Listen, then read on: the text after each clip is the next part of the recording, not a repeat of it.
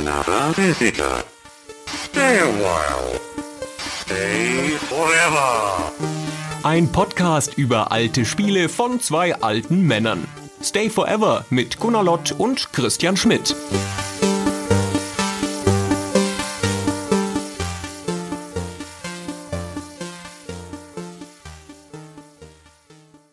Hallo Christian. Hallo Gunnar. Es ist Zeit für Pizza. Oh, mh, hm, lecker. Bin bereit. Ja, aber wir dürfen sie nicht essen, wir dürfen sie nur machen und verkaufen. so, ich wollte jetzt gerade fragen, was es gibt. Was hast du denn Leckeres vorbereitet? Wir sprechen über Pizza Connection. Richtig. Nicht freiwillig, möchte ich dazu sagen. Naja, das klingt vielleicht ein bisschen harsch. Also es ist mal wieder soweit, da habe ich jede zweite Folge. Unsere Community hat entschieden auf Patreon. Wir haben diesmal zur Abstimmung gestellt, als Rahmenvorgabe das Thema gewählt, deutsche Wirtschaftssimulationen. Da gab es dann eine Liste von Dingen zur Auswahl und überraschenderweise, würde ich fast sagen, hat Pizza Connection gewonnen vor die Gilde. Das hat mich ein bisschen überrascht, in der Tat. Ich hatte mit die Gilde gerechnet und auf die Fugger gehofft. Ja. Und ja. Ähm, jetzt ist es Pizza Connection geworden, ein Spiel, mit dem ich damals gar nicht so viel anfangen konnte. Ja, das ging mir ganz genauso. Ich habe es damals gespielt. Das stammt aus dem Jahr 1994. Und ich weiß nicht mehr, wie viel Zeit ich damit verbracht habe damals. Ich weiß nur, dass meine Erinnerung bis zum heutigen Tag eine eher mäßige war. So ein, ach ja, hm, originell, aber irgendwie kaputt. Ja, und deswegen war es ganz interessant, das jetzt nochmal zu begehen, dieses Spiel, das nochmal nachzuforschen und zu gucken, vor allen Dingen, wo kommt denn diese Faszination her? Es muss ja irgendeinen Grund haben, warum die Mehrheit der Leute, die wir befragt haben, oder zumindest der größte Einzelteil davon, gerne Pizza Connection hören möchte bei uns in Stay Forever. So ganz klar ist es mir nicht, ehrlich gesagt. Also wo die Faszination herkommt. Auch nach dem Wiederspielen. Also es gibt ja an sich nur zwei Möglichkeiten. Entweder es ist das Szenario, es ist diese Originalität und dieses ein bisschen verschmitzte und seltsame, was da drin steckt. Oder es ist ein gutes Spiel. Gut genug zumindest, dass genügend Leute positive Erinnerungen daran haben. Oder beides. Hm. Mir scheint beides zum Teil zuzutreffen, glaube ich. So unglaubwürdig es sein mag. Ja, so komisch es ist. Also ich glaube, Pizza ist eine super Metapher. Pizza und eine Restaurantkette leiten, davon gab es ja dann später noch mehr Spiele, also Restaurantspiele. Und das ist was, das kann sich jeder gut vorstellen. Ne? Man hat ja auch immer das Gefühl, so, das könnte ich jetzt besser als hier der Typ da, der das an der Ecke macht. Ja, bei mir würden die Pizzen aber warm auf den Tisch kommen. Und dann weitet es dieses Szenario ja noch aus. Man könnte sagen, es lässt kein Klischee aus, ja, indem das natürlich bei einem Pizzaladen auch noch um die Mafia geht. Hm. Das ist der eigentliche Twist an der ganzen Geschichte. Genau, dass die rohe Wirtschaftssimulation, hey, wir simulieren eine Pizzeria beziehungsweise eine Kette von Pizzerien, das geht ja schon darüber hinaus. Also ein ganzes Restaurant-Imperium letztendlich, aber halt mit dem Fokus auf Pizzarestaurants, dass das ergänzt wird um dieses Mafia-Element. Und zwar auch, also es ist ja unnötig, es ist auch spielmechanisch unnötig, um das vorwegzuschicken, denn der kriminelle Part und der eigentliche Wirtschaftspart haben praktisch keine Berührungspunkte miteinander. Die Mafia ist auf der einen Seite ein Karriereinstrument, also einfach ein Maßstab für deinen Fortschritt in dieser Welt, in der Unterwelt, und auf der anderen Seite eigentlich nur oder fast ausschließlich ein Instrument, um mit der Konkurrenz umzugehen. Weil es natürlich konkurrierende Pizzaketten gibt und die kann man auf wirtschaftlichen Wege bezwingen, wenn man so möchte. Oder eben auf dem Weg der Mafia. Und das war's an sich schon. Ja, das ist eigentlich dünn, aber es passt natürlich in das Pizza-Italien-Klischee dass man da auch noch mit der Mafia umgehen muss. Also es passt von der Metapher her ganz gut rein. Ja, es ist auch noch eine Möglichkeit, Geld zu erwirtschaften. Das heißt, wenn sie jetzt nicht so toll läuft mit deiner Pizzeria, dann könntest du darüber auch noch Geld bekommen über die Mafia. Wobei das ein gangbarer Weg eigentlich erst zu einem Zeitpunkt ist, wo du bereits ein einigermaßen florierendes Pizzaunternehmen haben musst, wenn du jetzt nicht unbedingt den Schwarzmarkt ausnutzt und exploitest. Dementsprechend ist auch das nicht so wahnsinnig sinnvoll. Also es ist ein angeflanschtes Feature letztendlich, was aber den kuriosen Charme des Szenarios verstärkt. Genau. Das ist sehr sperrig aus heutiger Sicht, hm. dazu kommen wir gleich noch. Ja.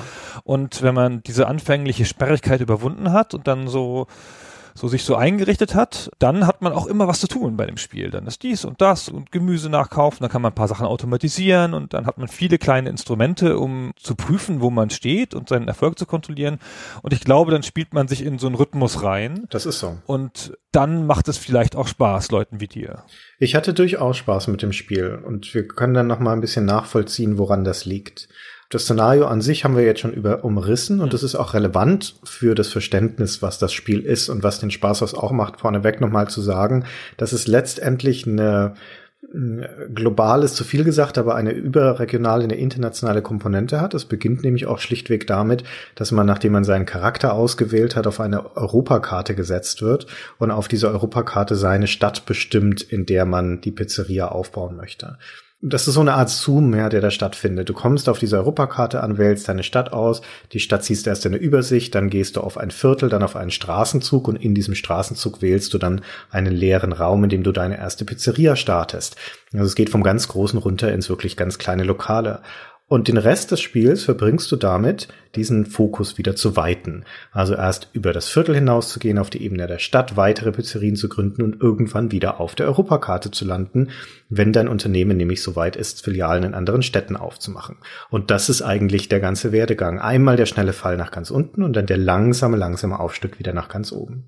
Das ist super, finde ich.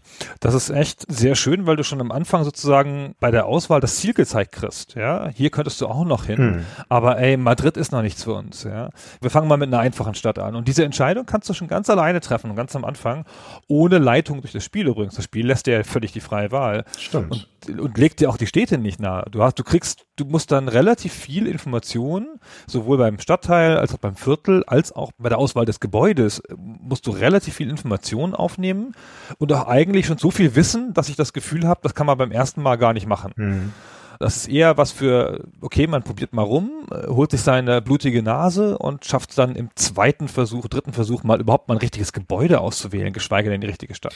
Ein Handbuch lesen ja. ist Grundvoraussetzung. Es gibt ja auch kein Tutorial. Du ja. wirst ja einfach reingeworfen. Und das Handbuch legt dir nahe, in Berlin zu beginnen. Und das ist auch eine sehr vernünftige Wahl, denn Berlin ist die einzige Stadt zumindest nahezu die einzige Stadt, wo du dir von deinem Startkapital eine vernünftige Miete leisten kannst. Aber wie du schon zu Recht sagst, die Frage, was ist denn eigentlich eine vernünftige Miete? Also wie viel sollte ich denn überhaupt erstmal ausgeben als erste Investition dieses Spiels, um mir eine Räumlichkeit zu mieten? Das ist was, was du am Anfang hast du keinen Maßstab, um das beurteilen zu können. Ja, außer dass halt dein Startkapital begrenzt ist. Aber das wiederum hängt ja auch ab von dem Charakter, den du wählst. Ja, das ist auch noch so eine Komponente, die echt bizarr ist. Da müssen wir auch noch was dazu sagen, dass du eine Repräsentanz im Spiel hast, eine virtuelle durch so eine Art Rollenspielartigen Charakter. Aber du beginnst mit einer Menge Informationen, wie du zu Recht sagst, von denen du ganz, ganz schwer einschätzen kannst, was da eigentlich, was das bedeutet. Also, um da vielleicht noch ganz kurz einen Schritt zurückzutreten, was aber sicherlich jeder schon weiß, das ist eine Wirtschaftssimulation, wo man ein Pizza-Imperium aufbauen soll. Hm. Das haben wir vielleicht noch nicht gesagt. Und man fängt mit einem Laden an, das ist dieser Zoom rein, das wir gerade besprochen haben und versucht dann immer mehr Läden dazu zu haben und bessere Läden vor allen Dingen. Der erste Laden ist noch nicht so toll.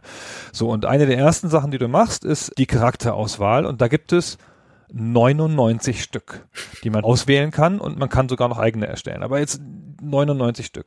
Und die haben jeder zehn Werte. Elf. Elf Werte, genau, von, von Mut, Kochen, Persönlichkeit, Gewandtheit, Charisma, Intelligenz, Energie, bla bla und Geld. Das ist schon mal ein super Wert. Ja, also der erste, der Charakter, der zur Auswahl steht, von ganz oben alphabetisch. Abda Abdullah im Deutschen. Ich weiß gar nicht mehr, wie er im Amerikanischen heißt. Ich habe die amerikanische Version noch gespielt. Da kann man übrigens in Amerika auch anfangen, in Baltimore und so. Mhm. Sonst sind die Unterschiede nicht so groß, halt auf Englisch. Und der fängt mit einem Startkapital von 100.000 an, was total viel ist. Boah, ja. Ja, Wahnsinn, ist ein Scheich. Die haben auch immer so fiese Bilder dann dazu. Und hat aber eine Beliebtheit von null. Und man ahnt schon so ein bisschen, und Charisma null. Man ahnt schon beim Durchgucken, dass das zu schön ist, um wahr zu sein, diese 100.000 zu nehmen. Und dass man sich mit einem Charakter, der null Beliebtheit hat, vielleicht nicht nach Berlin trauen sollte. Würde ja, aber wissen tut man zum Anfang nicht. Ja. Also tatsächlich ist, ist manche von diesen Werten sind relevanter und manche sind weniger relevant. Das Startkapital, gerade wenn du das erste Mal spielst, das macht einen gigantischen Unterschied. Wenn du das Spiel einigermaßen kennst, ist es nicht mehr so relevant. Und Beliebtheit und Charisma und Persönlichkeit gibt's ja auch noch. Also ein bisschen schwierig auch so auseinanderzuhalten, wofür die eigentlich gut sind. Die betreffen alle drei letztendlich die Geschäftspartner, also die Wahrscheinlichkeit, dass du einen guten Preis bekommst oder dass die positiv dir eingestellt sind, dass sie sich auf deine Angebote einlassen und sowas. Also beim Zukauf von Zutaten hauptsächlich. Und das ist nicht so wahnsinnig relevant meiner Einschätzung nach. Viel, viel, viel relevanter sind das Alter, die Gesundheit und die Energie.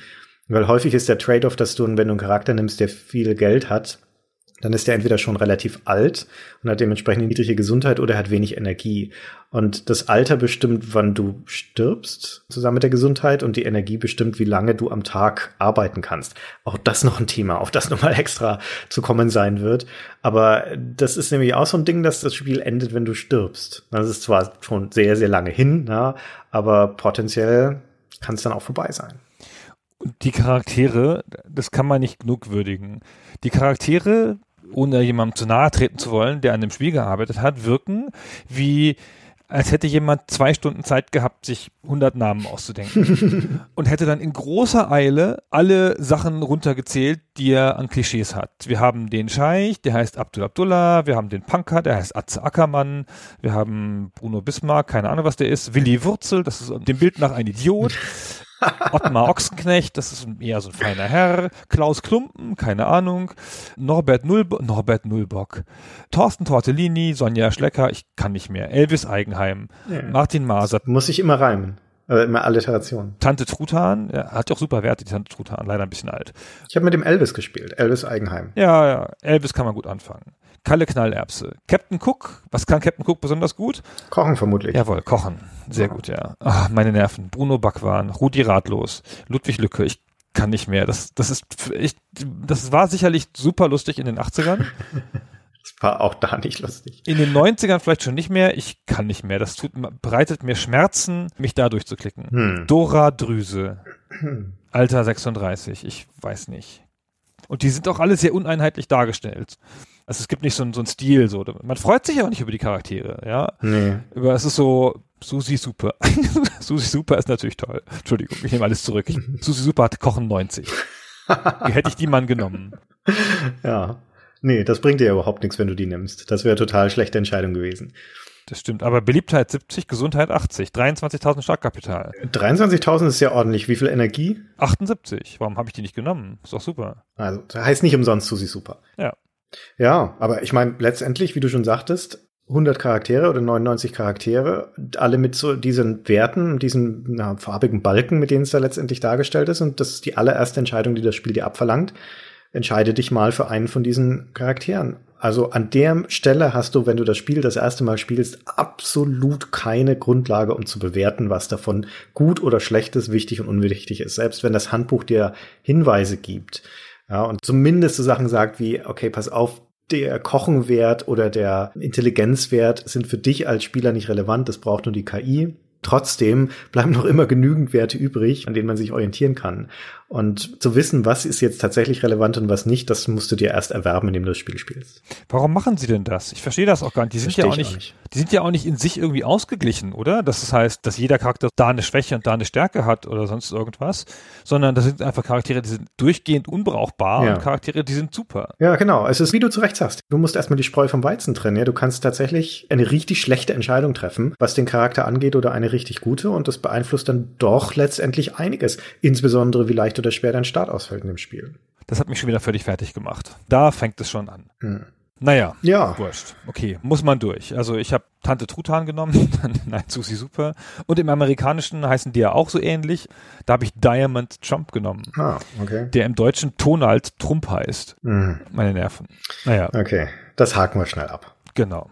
Also wenn du diese Entscheidung getroffen hast, dich für einen Charakter entschieden hast, dann, wie gesagt, wählst du die Stadt, in der du starten möchtest. In der Stadt wählst du dann eine leerstehende Immobilie aus und dann musst du die erstmal mieten und mieten heißt beim Makler anrufen. Nee, warte noch, die Auswahl der Immobilie ist ja schon so schwierig. Ja, okay. Du hast ja auch nicht eine Liste Du musst wirklich mit so einem Fadenkreuz über die Stadt fahren, die einzelne Viertel angucken im Zoom, über die Stadt ein bisschen was rauskriegen. Das ist sogar sehr schön. Ja, in Berlin gibt es Bezirke, da ist die Bevölkerung zu arm, um essen zu gehen, fast wie heute.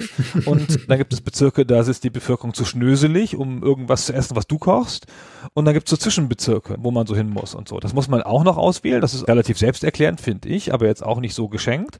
Und dann muss man da noch die richtige Immobilie finden und ähm, auch so ein Gefühl dafür haben, okay, ist das jetzt, wenn das jetzt zwei Drittel meines Startkapitals ist, was ich zahlen muss, die erste Miete muss man sofort zahlen, hm. ist das dann ein Fehler? Was kommt denn noch? Wozu brauche ich denn mein Startkapital noch? Ja, ist alles so, muss ich noch Geld zurückhalten? Alles relativ schwierig. Das ist aber eine Sache, die in sich Spaß macht, finde ich. Ja, dieses Auswählen hat man schon so eine Vorfreude. Und man sieht sehr deutlich, wer in diesen Laden kommen könnte, weil die Zielgruppe der Gegend, wo man ist, wird einem gesagt auf Klick. Und da gibt es eine relativ wichtige strategische Auswahl, nämlich, dass man sich auf eine oder zwei Zielgruppen konzentriert weil ansonsten kann man wieder Fehler machen, hm. indem man das Restaurant nämlich auf die falsche Zielgruppe optimiert. Ja, finde ich im Nachhinein gar nicht so wahnsinnig wichtig. Ja, okay, du hast es leichter, wenn du auf eine optimierst, was die Einrichtung angeht, aber deine Speisekarte zum Beispiel wird irgendwann so umfangreich sein, dass sie alle mehr oder weniger gleichermaßen anspricht. Und dann ist es auch wesentlicher, dass du die Zielgruppen, die vorhanden sind in deinem Viertel, alle in deine Pizzeria bringst, als dass du dich auf eine konzentrierst. Aber tatsächlich hast du natürlich recht, wenn du sagst, dass man erstmal mit so einem Überfluss aus Informationen konfrontiert wird, aus denen man irgendwas destillieren muss. Ja, also wie das Stadtviertel und die Zielgruppen, die dort überhaupt verfügbar sind, das durchschnittliche Einkommen. Dann gibt's Informationen zum Mietspiegel, also wie die durchschnittlichen Mietpreise sind, wie sie sich entwickeln. Das Spiel sagt dir die Inflationsrate in der Wirtschaft in der Stadt. Das ist kompletter Quark. Also ich wüsste nicht, warum man das wissen sollte. Ja, aber all das könntest du theoretisch mit einfließen lassen in deine wirtschaftlichen Überlegungen. De facto aber geht es halt einfach darum, eine Immobilie zu finden, die leer steht da gibt es zum Glück eine Markierungsfunktion auf der Karte und dann halt zu gucken, ob du dir die Miete leisten kannst. Genau, und dann muss man das machen, was du eben sagen wolltest, bevor ich dich unterbrochen habe, dann muss man den Makler anrufen. Hm. Ja. Und dessen Nummer kannst du nicht einfach im Spiel anrufen, sondern dessen Nummer steht im Handbuch. Das ist ein Kopierschutz, musst du aus ja. dem Handbuch mühsam raussuchen und dann im Spiel eintippen. Und dann merkt das Spiel sich sie aber fairerweise. Ja, da gibt es einen Städteführer, der beiliegt der Packung und da sind für jede Stadt dann ist dann eine lange Liste mit Telefonnummern für, und weil gibt ja nicht nur einen Makler, ja, gibt ja zig Makler. Und dann gibt es die Behörden und die Versicherung und die Banken und die Mafia natürlich und bei jedem von denen kannst du dann anrufen, wenn man das dann möchte. Aber du musst immer mal wieder also diesen Städteführer hervorkramen und eine Nummer nachschlagen, immer wenn du was Neues, jemand neuen anrufen möchtest. Die äh, Gesprächspartner, die du anrufst, die haben auch alle eigene Bilder und es ist eins schlimmer als das andere. Das sind ja zum Teil sind das Parodien einfach. Der Bürgermeister zum Beispiel sieht aus wie Spock. Und bei den Bankern sieht einer aus wie Thomas Gottschalk. Und an den Bert von den Muppets gibt's noch und so weiter.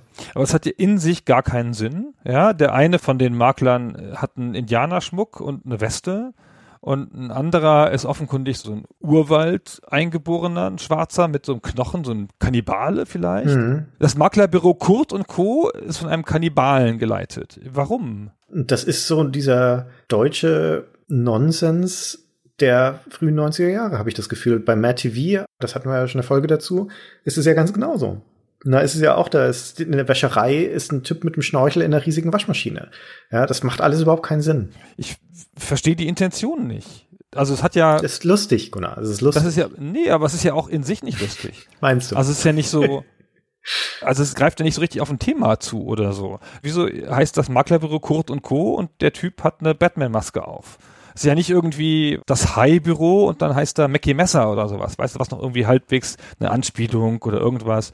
Das sieht einfach willkürlich aus für mich. Die Bilder werden ja recycelt. Also es ist ja nicht nur für dieses Maklerbüro. Ja, okay, das ist wahrscheinlich Zufall auch. Ja, ja genau. Ja. Aber natürlich, naja, es ist schon so, dass das auf einer visuellen Ebene und, zum, und auf einer textlichen Ebene ist das ein Comedy-Spiel letztendlich. Es gibt ja auch eine Zeitung in dem Spiel, eine tägliche Zeitung. Und da sind ab und zu relevante Meldungen drin, wenn irgendwelche Zutaten gerade groß im Kommen sind oder auch nicht.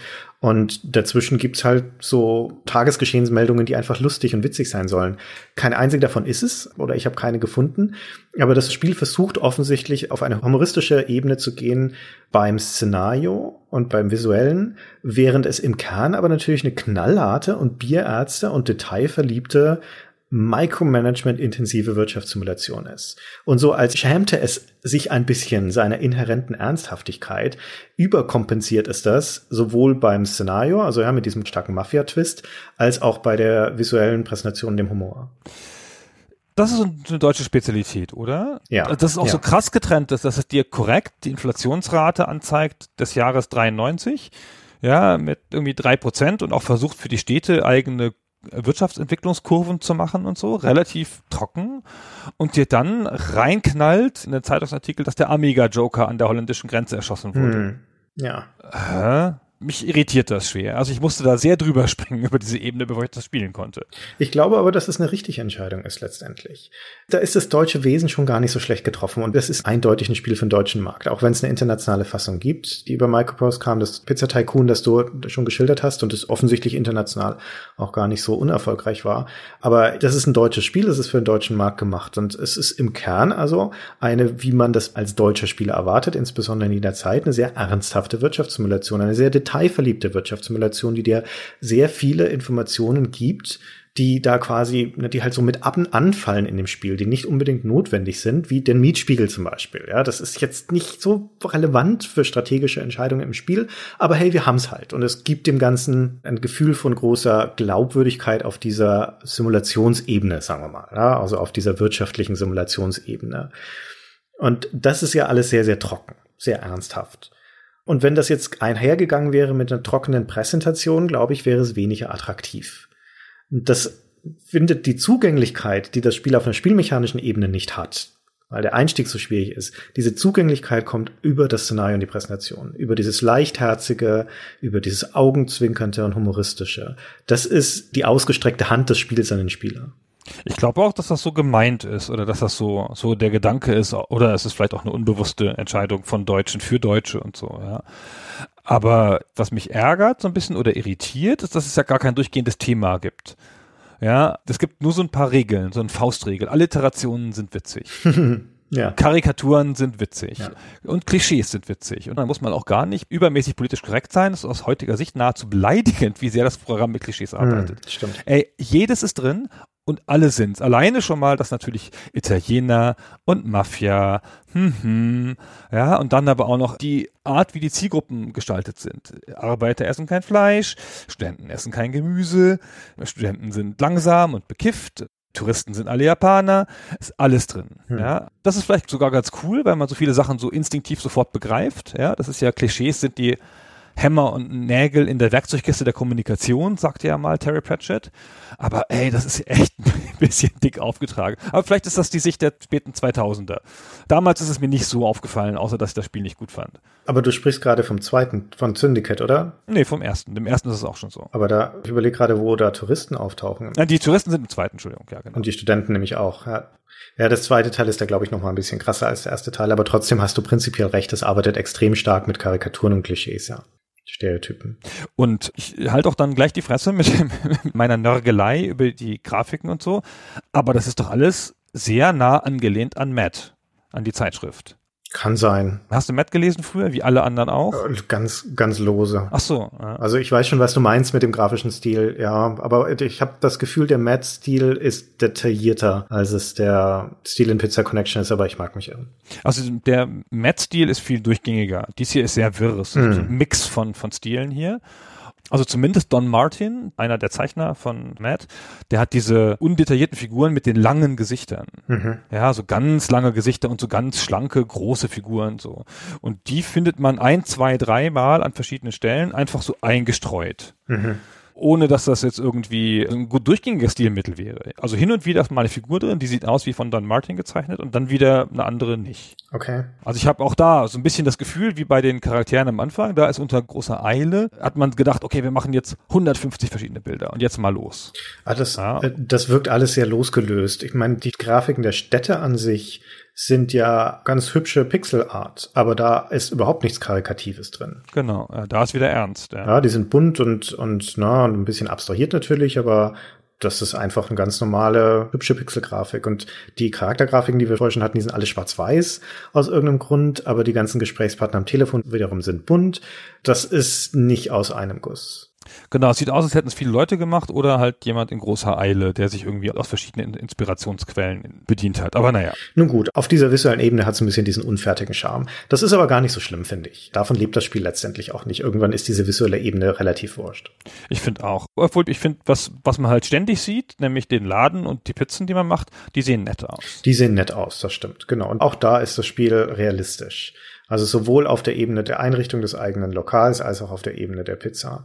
Aber der Lokal ist schon ein gutes Beispiel, weil das wesentliche Thema des Spiels am Anfang ist Handarbeit. Und Handarbeit heißt, nachdem man also den Laden zur Miete erstmal von Hand ausgewählt hat, geht es darin, dass man diesen leeren Raum, den man dann damit gemietet hat, erstmal einrichten muss.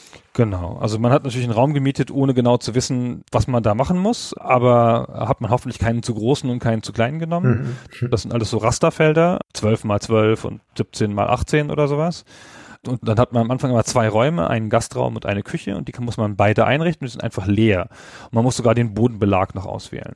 Ja, was man leicht vergessen kann übrigens, weil der ungedeckte Boden sieht nach so einem Fliesenboden aus. Gar nicht so übel eigentlich. Da gibt's einige Böden, die du kaufen kannst, die viel hässlicher sind. ist total leicht zu vergessen, dass man denen noch einen Bodenbelag drauf tun muss. Und dann wunderst du dich, warum keine Leute reinkommen, weil wenn da kein Boden drin liegt, dann finden die Leute dein Restaurant unerträglich. Per se.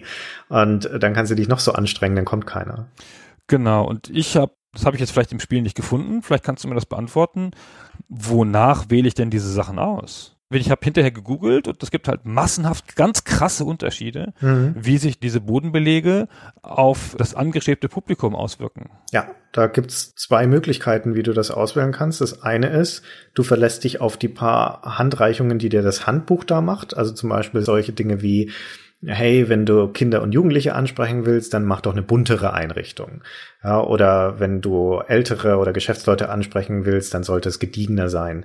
Und du kannst ja dann alles, was du im Spiel einkaufst, kannst du immer in unterschiedlichen Läden einkaufen. Da gibt es dann immer eine ganze Liste von Anbietern, so auch bei den Möbeln. Und deren Namen sind zum Teil sprechend. Genau. Ja, dann gibt es keine Ahnung, sowas wie Business Class oder so. Und dann weißt du, aha, okay, das wird wohl eher was gediegeneres sein. Das ist also die Option eins, sich so zu erschließen. Die Option zwei ist, etwas zu kaufen, deinen Laden einzurichten und dann hinterher auf die Grafik zu schauen, die dir sagt, wie das bei den einzelnen Zielgruppen ankommt. Da gibt's dann nämlich einfach so ein Barchart, also so eine Balkengrafik und die sagt dir dann, wie gut die Leute das finden. Die dritte Option ist auch noch, die ist aber etwas umständlicher, wenn deine Pizzeria besucht ist, kannst du ja jeden einzelnen Besucher anklicken und der sagt dir dann entweder was zur Pizza, die er gerade isst, wenn er gerade am Essen ist, oder wenn er noch keine Pizza hat, sagt er dir was zur Einrichtung. Und dann musst du anhand des Bilds erschließen, was für eine Zielgruppe es offensichtlich ist. Das sagt das Spiel dir nämlich nicht. Und es ist gar nicht so leicht, dann da irgendwie einen Geschäftsmann zu unterscheiden von einem Proleten oder so. Aber die sagen dir dann auch sowas wie, hey, hier sieht's aus wie eine Bahnhofsmission. Aber das hilft jetzt nicht so wahnsinnig. Eigentlich musst du auf die Balkengrafik schauen, dann weißt du hinterher, ob es gut war oder nicht deine Entscheidung und hast fürs nächste Mal gelernt. Genau, das sind ja ganz krasse Entscheidungen auch. Und die Sachen haben für mich, also bis auf ein paar logische, relativ starke, schwankende Werte. Ist auch nicht so eine natürliche Progression oder so, weißt du, so die nächst teurere ist dann bei allen wieder gut oder so, sondern die Werte schwanken einfach. Ja. Also ohne, dass ich jetzt genau wüsste, warum dieses eine crazy Muster, das man bei Crazy Tiles kauft, anders ist als das andere. Ja, das verstehe ich auch nicht. Und da kann man schon wieder einen Fehler machen und dann sieht man es hinterher und dann kann man es gerade nochmal kaufen. Also die letztendlich die wesentliche Regel, der du folgen musst, ist zielgruppenspezifisch handeln. Das sagt dir das Spiel deutlich und das hast du ja vorhin auch schon gesagt. Das gilt ja schon bei der Auswahl des Stadtviertels.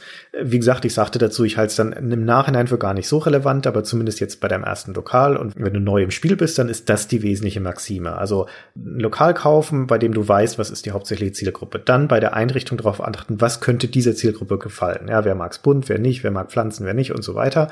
Und das gleiche gilt auch bei der Zusammenstellung deiner Speisekarte, also der Auswahl deiner Pizzen. Auch die baust du so oder dann nimmst du das in deine Speisekarte auf, was du denkst, dass es der Zielgruppe gefallen könnte. Genau. Also man braucht so ungefähr im ersten Lokal, um starten zu können, so fünf Pizzen, würde ich sagen. Mhm. Und dann fängt man mit den einfachen an. Und die Pizzen muss man erstmal bauen, also so belegen und machen, aber nicht freihand, sondern man muss die hart nach Rezept machen. Also eine Imitation der bekannten Rezepte, Neapolitaner und Margarita und was weiß ich. Und dann wird man bewertet von so einer Jury, die den Zielgruppen entspricht, ja. Und die halten dann also ein Schild hoch und wenn man dann über 90 Punkte von 100 hat, dann kann man sich an den Markt wagen. Und diese Rezepte stehen im Handbuch. Genau. Also gibt es ein separates Buch, Standardpizzen nennt das Spiel die. Und wie du schon sagtest, die musst du punktgenau nachbauen. Das heißt, worauf du achten musst, ist erstens, die richtigen Zutaten zu wählen, zweitens, sie in der richtigen Menge zu wählen und drittens, sie genau so zu platzieren auf der Pizza oder annähernd so auf der Pizza zu platzieren. Also auch in der Stapelung so, zum Beispiel, wie das abgebildet ist in diesem Handbuch. Das ist wie ein Puzzle eigentlich, ja. Das ist wie ein Nachbaupuzzle. Du musst die richtigen Einzelteile raussuchen und die richtig anordnen auf diesem Pizzateig. Ist ziemlich mühsam, finde ich. Das, Das sind ist einfach 40, also- 50 Teile, bis man dann eine Pizza fertig hat. Ja. Ja, wenn die halt von einer Menge relativ viel hat, ja. Die Abbildungen im Handbuch äh, sind offensichtlich zu einer Zeit gemacht worden, als sie das Spiel noch nicht final hatten grafisch, denn die Grafiken im Spiel, oder zumindest in der PC-Version, vielleicht ist es auf einer anderen Plattform anders, unterscheiden sich dann nochmal. Also die Oliven zum Beispiel und der Lauch, die liegen anders, die sind anders ausgerichtet und die Zwiebelringe sind im Spiel deutlich größer als im Handbuch. Also du, es ist überhaupt nicht möglich, das eins zu eins nachzubauen wie im Handbuch, allein deswegen schon. Aber es ist, wenn du einigermaßen so, so dem, dem folgst, was im Handbuch ist, und du hast die richtigen Zutaten, der richtigen Menge, einigermaßen in der richtigen Position, kommst immer über 95, immer. Aber an die 100% ranzukommen, habe ich kein einziges Mal geschafft. Also 100% zu kriegen. Nie. Ich habe nie was Besseres als 98 gehabt. Habe ich auch nicht. 98, das exakte Maximum. Mehr habe ich nicht geschafft. Und ich habe mal ganz am Anfang zum Testen freihand eine belegt, die ich gern gegessen hätte. Und da kriegst du gerade 0%. Da war, ich, da, da war ich ein bisschen enttäuscht. Ja, also diese Standardpizzen, die da in diesem Handbuch sind, die sind auch ein bisschen seltsam, um ehrlich zu sein. Also zum einen fehlt sowas wie eine Hawaii zum Beispiel oder so eine klassische Speziale mit, mit Salami, Schinken und Champignons, die gibt's überhaupt nicht. Und die Sachen, die es gibt, äh, also eine Pizza Salami zum Beispiel, wird in Pizza Connection belegt, gemacht mit Salami, Ei und Sardellen.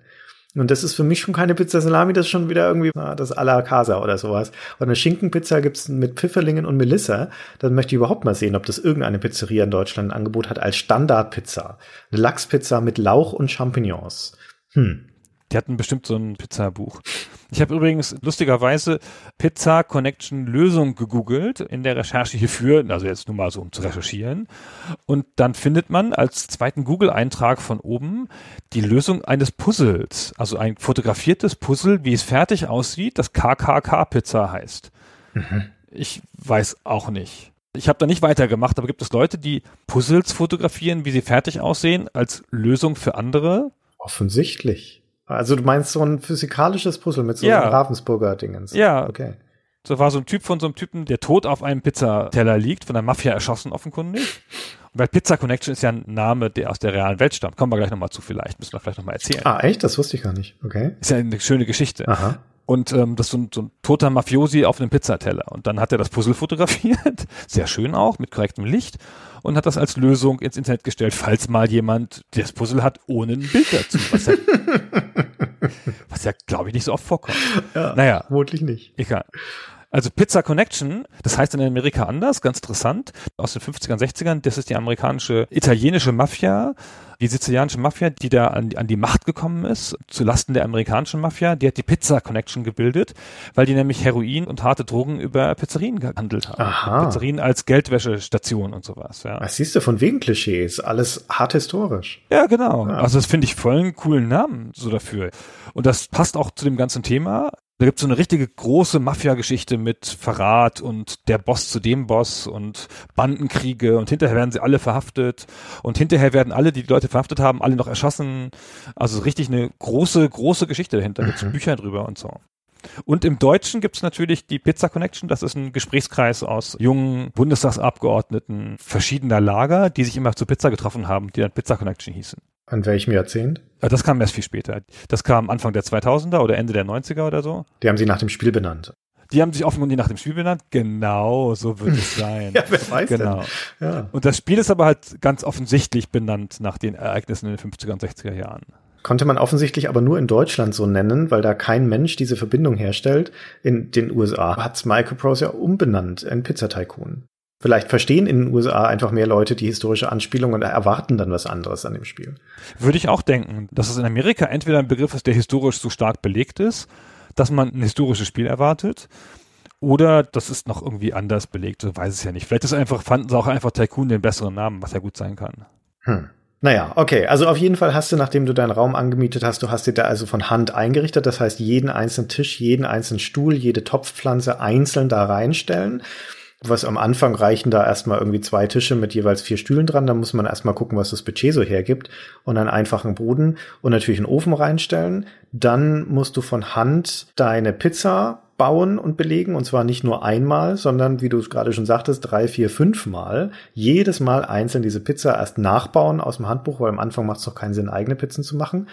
Dann musst du von Hand dein Personal einstellen. Das heißt, wieder dich durch lange Listen von Charakteren klicken, die auch wieder diese ganzen Charakterwerte haben. Nur diesmal sind andere relevant. Also für einen Koch muss es ein Kochenwert sein zum Beispiel und für einen Kellner ein Servierenwert. Und dazu kommen dann halt so Sachen wie Zuverlässigkeit und deren Gesundheit und deren Motivation und so weiter.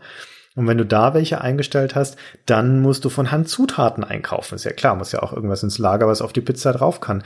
Und das heißt, für jede einzelne Zutat, die du verwendet hast auf irgendeiner Pizza, also Tomaten, Salami und verschiedene Käsesorten und so weiter, suchst du dir erst einen Anbieter aus einer langen Liste pro Kategorie und bei diesem Anbieter, die sich in Qualitätsstufen unterscheiden, kaufst du dann jede einzelne Zutat von Hand ein. Puh, wenn wir das alles gemacht haben. Selbstverständlich wechseln wir nicht groß zwischen den Gemüseanbietern, sondern gehen immer zu Gunnars Gemüse GmbH. ja, der ist so ein Zwei-Sterne-Typ, oder? Also fünf ja. Sterne ist das Maximum. Ja, das passt. Ja, der ist toll. Der ist ja, und der hat natürlich die besten Sachen und so. Ja, klar. Und die besten. wenn dein Restaurant schon läuft und du schon Zahlen hast, dann sagt das Spiel dir auch, wie lange deine Zutaten reichen werden. Ja, genau, ja. Das ist schon super, genau. Dem ersten Tag kaufst du ins Blaue, aber danach kommt ja. das, da kommt der Wirtschaftspart zum Tragen und da ist das Spiel dann auch echt stark. Also es ist nicht so, dass das Spiel nicht zu Recht äh, durchaus seine Fans hätte, weil das hat echt seine starken Seiten. Aber am Anfang, wie gesagt, kaufst du es alles so ins Blaue rein, machst diese ganze Ochsentour und da sind dann auch die ersten Stunden um, wenn du jetzt noch kein geübtes Händchen hast. Und dann kommt der große Moment, wo du auf den Schlüssel klickst und damit dein Restaurant eröffnest. Und das hatte ich also nach viel Schwitzen habe ich das gemacht. Und am ersten Tag, an dem das Restaurant offen war, kam kein einziger Besucher rein. Ja, gerade null. Ja, da war die Motivation richtig weit oben. Wie lange hast du gespielt bis zum Schlüsselklick? Ähm, mehrere Tage vergehen da. Also nee, Stunden meine ich. Ach so. Also reale Menschenstunden? Bestimmt zwei, drei. Bestimmt zwei oder drei Stunden. Ja, genau. Zwei, zwei Stunden habe ich gespielt, so bis dahin. Also man muss mal ehrlich sagen, und dann fängst du das Spiel ja erst an, ja. Das Spiel davor ist ja schwer unmotivierend, finde ich. Ein Verwaltungsakt, wo du mit relativ wenig Informationen lauter schwerwiegende Entscheidungen treffen musst. Und dann, wenn du die Entscheidung überprüfen kannst, endlich, ja, dann bist du schon zwei Stunden im Spiel. Ja, das ist wirklich hart, genau. Der Moment, wo du das erste Mal siehst, ob sich das tatsächlich ausgezahlt hat, ob du die richtige Entscheidung getroffen hast, kommt relativ spät. Und wenn du dann feststellst, boah, da habe ich aber einige Sachen jetzt nicht so doll gemacht, gibt's auch keine richtig naheliegende Möglichkeit, es wieder rückgängig zu machen, ohne dich zu ruinieren. Also zum Beispiel die Einrichtung dann mal eben umzubauen in deinem Lokal, wenn sie irgendwie den Geschmack der Zielgruppe nicht trifft. Das geht halt einfach nicht. Dein Anfangskapital ist dann aufgebraucht. In der Regel, wenn du jetzt nicht den Scheich genommen hast. Du musst also damit leben oder die Alternative ist, neu anfangen und nochmal zwei Stunden lang Pizzen bauen und Restaurant einrichten. Und das ist jetzt nicht so erquicklich. Ich fände, wenn das Pizzenbauen nicht wäre und das Makler anrufen mit den Telefonnummern, dann wäre das nicht so schlimm. Ja, dann wird man halt den Laden nochmal schnell auswählen und so, das wird schon gehen so. Aber ich finde das Pizzenbauen dann, da habe ich echt so keinen Bock drauf, das nochmal zu machen. Ist ja auch das Erste, was sie geändert haben. Schon bei der englischen Fassung bei Pizza Tycoon gibt es zwei wesentliche Änderungen meiner Meinung nach. Das eine ist, du kannst den Schwierigkeitsgrad einstellen des Spiels. Da gibt's fünf zur Auswahl, das geht im Original nicht im Deutschen. Und das andere ist, du kannst einen Quickstart nehmen, also du kannst dich entscheiden, dass du gleich mit einer eingerichteten Pizzeria startest, einer kleinen oder einer großen. Und dann sind, glaube ich, die ersten vier Standardpizzen sind dann auch schon auf deiner Speisekarte. Und hallo, ist das mal eine sinnvolle Entscheidung. Ja, wirklich wahr, weil das nimmt dir genau das ab, was wir gerade beschrieben haben, nämlich den Großteil, nicht alles, du musst immer noch Personal einstellen und Zutaten kaufen, aber zumindest einen Großteil von diesen Anfangsentscheidungen. Ist natürlich schon ganz hübsch, dass man diese Anfangsentscheidungen händisch selber treffen kann. Ja, man kann ja am Anfang sogar entscheiden, wie früh man aufsteht morgens. Da kommt dann die Energie zum Tragen. Mhm. Man kann nämlich auch früher aufstehen, wenn man mehr Energie hat und dann länger Entscheidungen treffen den Tag über. Lustig eigentlich, finde ich so. Habe ich auch irgendwo noch nie gesehen so. Heute, ich muss jetzt um 6 Uhr aufstehen, weil ich muss noch meinen Laden einrichten. Das ist überhaupt erwähnenswert, weil es ein relevantes Ding ist. Das Spiel läuft ja in Echtzeit quasi. Also es tickert so langsam in 10 Minuten Schritten deine Zeit runter und jede Aktion im Spiel, die du machst, sei es nur in irgendein Menü reinzugehen und wieder rauszugehen, verbraucht Energie, mehr oder weniger viel. Und wie lange dein Tag ist, also wann du tatsächlich ins Bett gehst, hängt von deinem Energiewert ab. Der Energiewert ist auch einer der wenigen Werte, die sich im Laufe des Spiels verändern. Also in der Regel wird er einfach weniger. Ja, genau. Sehr gemein. Ganz schön hart. Und dann fängst du halt an, und dann kommt halt jemand oder nicht. Und wenn es total falsch gemacht hast, kann man es nicht gut wieder rückgängig machen, das sagten wir schon. Und ansonsten fängst du jetzt an, halt zu optimieren und überhaupt erstmal das am Laufen zu halten. Ja, du klickst auf die Leute, guckst, ob die dir was sagen. Das ist ja immer ganz schön, wenn sie da drin sitzen, sagen sie dir was, hast du schon erzählt. Mhm. Ähm, kaufst Gemüse nach, ja, ähm, kannst das dahinterher optimieren, kannst also Standardeinkäufe zusammenfassen, damit du da nicht so ständig aus dem Tritt gerätst. Und es gibt ja übrigens noch Computergegner, haben wir noch gar nicht erwähnt. Hm. Ja. Es gibt noch drei oder vier, wie viel? Nee, ich glaube acht oder, oder sowas, das ist eine ganze Menge. Die das gleiche machen wie du und die besser sind am Anfang. aber hallo, viel, viel besser, Ja. ja. Ja, und du hast dann immer so Vergleichscharts mit denen, ja, und die hauen dir links und rechts, die hauen es dir um die Ohren, ja, die machen die besseren Pizzen, die haben größere Marktanteile. Hm. Du hast dann einfach am Anfang keine Chance. Es dauert lange, lange, lange, bis du da in die Regionen kommst, wo du auch mal eine Pizza in die Charts kriegst. Wobei die KI das Mad TV-Problem hat, die startet viel stärker als du, vermutlich einfach, weil sie betrügt, keine Ahnung, und wird dann aber nicht besser. Die KI gelingt es nicht, dauerhaft wirklich Konkurrenz zu dir zu sein, sondern die wirtschaftet schlecht. Also das Spiel gibt dir so keine Nachrichten zwischendurch, wenn ein Konkurrent ein Lokal eröffnet irgendwo. Das ist was, was du ganz am Anfang ganz häufig bekommst. Dann, wenn du gerade so fertig bist, dein erstes Lokal zu öffnen, haben die Konkurrenten schon zwei oder drei in der Stadt. Und es gibt dir aber auch immer eine kleine Nachricht, wenn ein Konkurrent ein Lokal wieder zumacht. Und das passiert nach hinten raus dann ziemlich häufig, dass du dann hörst, der Pizzakette XY hat einen Standort in Moabit zugemacht. Und das passiert dir nie. Nie, nie, nie. Du wirst als Spieler nie ein Lokal zumachen. Also es kann noch so schlechte Lage haben, du kannst es immer so optimieren, dass es noch profitabel läuft. Und die KI verschwendet da halt einfach gigantische Summen dann auch, weil die Einrichtung, die da reinfließt zum Beispiel, ja, die ist dann halt auch einfach weg. Und dementsprechend stagnieren die relativ schnell. Und es ist schon in der ersten Stadt eigentlich kein Problem, den ersten Platz zu bekommen, wenn du einfach nur den langen Atem hast. Ich habe immer gedacht, die haben einfach mehr Ausrüstung am Anfang sozusagen. Ja, Wie so eine KI im Echtzeitstrategiespiel. Und spielen kann sie aber eigentlich gar nicht besonders gut. vermutlich, ja. Du musst am Anfang noch einen Kredit aufnehmen. Musst du nicht. Ja, also okay, wenn du viel Startkapital hast, ja, müsstest du nicht. Am Anfang ist es ganz gut, habe ich den Eindruck gehabt, so dass du halt ein Hm. bisschen ins, ins Laufen kommst und nicht die ganz billigen Sachen nehmen musst, um den Laden einzurichten. Genau. Und dann bist du jetzt aber schon relativ drin. Dann kommt die Mafia. Ungefähr dann, oder? Ach so, du meinst, wann das erste Mal dieser Schlägertrupp auftaucht? Ja, das meine ich, genau. Ja, ja, ja, das passiert dann, ja, genau, kurz nach der Öffnung, glaube ich, ja. Zweiten Tag oder sowas, genau. Dann kommen die erstmal vorbei und sagen, sie hauen dir da den, den Laden. Sie sagen es gar nicht genau. Sie sagen, sie sagen nur, dass sie mal gerne Schutzgeld haben würden. Genau. Und wenn du es ihnen dann nicht gibst, weil du ein harter Bursche bist, dann schlagen sie deinen Laden kurz und klein, du kannst nochmal anfangen. Aber wenn du ihnen Geld gibst, dann ist alles gut. Ja. Auch das ist was, was, ich glaube, das sagt einem das Handbuch noch, noch nicht mal, das erfährst du auch erst durchs Spielen. Das ist sogar sinnvoll, denen das Geld zu geben, denn die beschützen dich dann vor Anschlägen der Gegner. äh, Und zwar mit hundertprozentiger Garantie. Und wenn du das nicht machst und ein Gegner dann irgendwann im Laufe des Spiels einen Anschlag auf irgendeins deiner Lokale verübt, das kann teuer werden, weil dann musst du die ganze Einrichtung ersetzen. Und das passiert ja nicht, wenn du die Mafia angeheuert hast. Das ist also eine total sinnvolle Investition. Musst du halt Geld für gerade haben. Ja, also genau, in dem Moment, musste ja. dafür bei mir beim ersten Mal so 1500 oder sowas gekostet und so. Das musst du halt dann irgendwie noch übrig haben, sonst geht's nicht. Ja, das stimmt. Wie gesagt, diese Anfangsphase, du machst dein Lokal auf und nachdem du diese ersten großen, wichtigen Entscheidungen getroffen hast, wird ein Optimierungsspiel daraus, wie du schon sagtest, auf der sehr lokalen Ebene, nämlich erstmal mit deinem einen Lokal. Und dann geht es darum, also zu beobachten, was so passiert und die zahlreichen, detaillierten, vielgestaltigen Statistiken anzugucken, um zu sehen, welche Stellschrauben es sind, an denen du drehen musst. Und davon gibt es einige. Mal angefangen mit den Preisen zum Beispiel. Also deine Speisekarte wird mit den Pizzen befüllt, die du da baust. Und äh, denen kannst du Preise einfach geben. Kannst du eintippen, ja, das soll jetzt 10 Mark kosten oder 100 Mark oder was weiß ich. Und auch da wieder, es fehlt jeglicher Kontext, was denn eigentlich ein angemessener Preis für die Pizza ist. Der einzige ist dein Herstellungspreis sozusagen. Also das kostet nicht die Zutaten. Aber was ist jetzt ein angemessener Aufschlag? Ja, das ist sowas, was du im Prinzip dann feintunst durch Beobachten.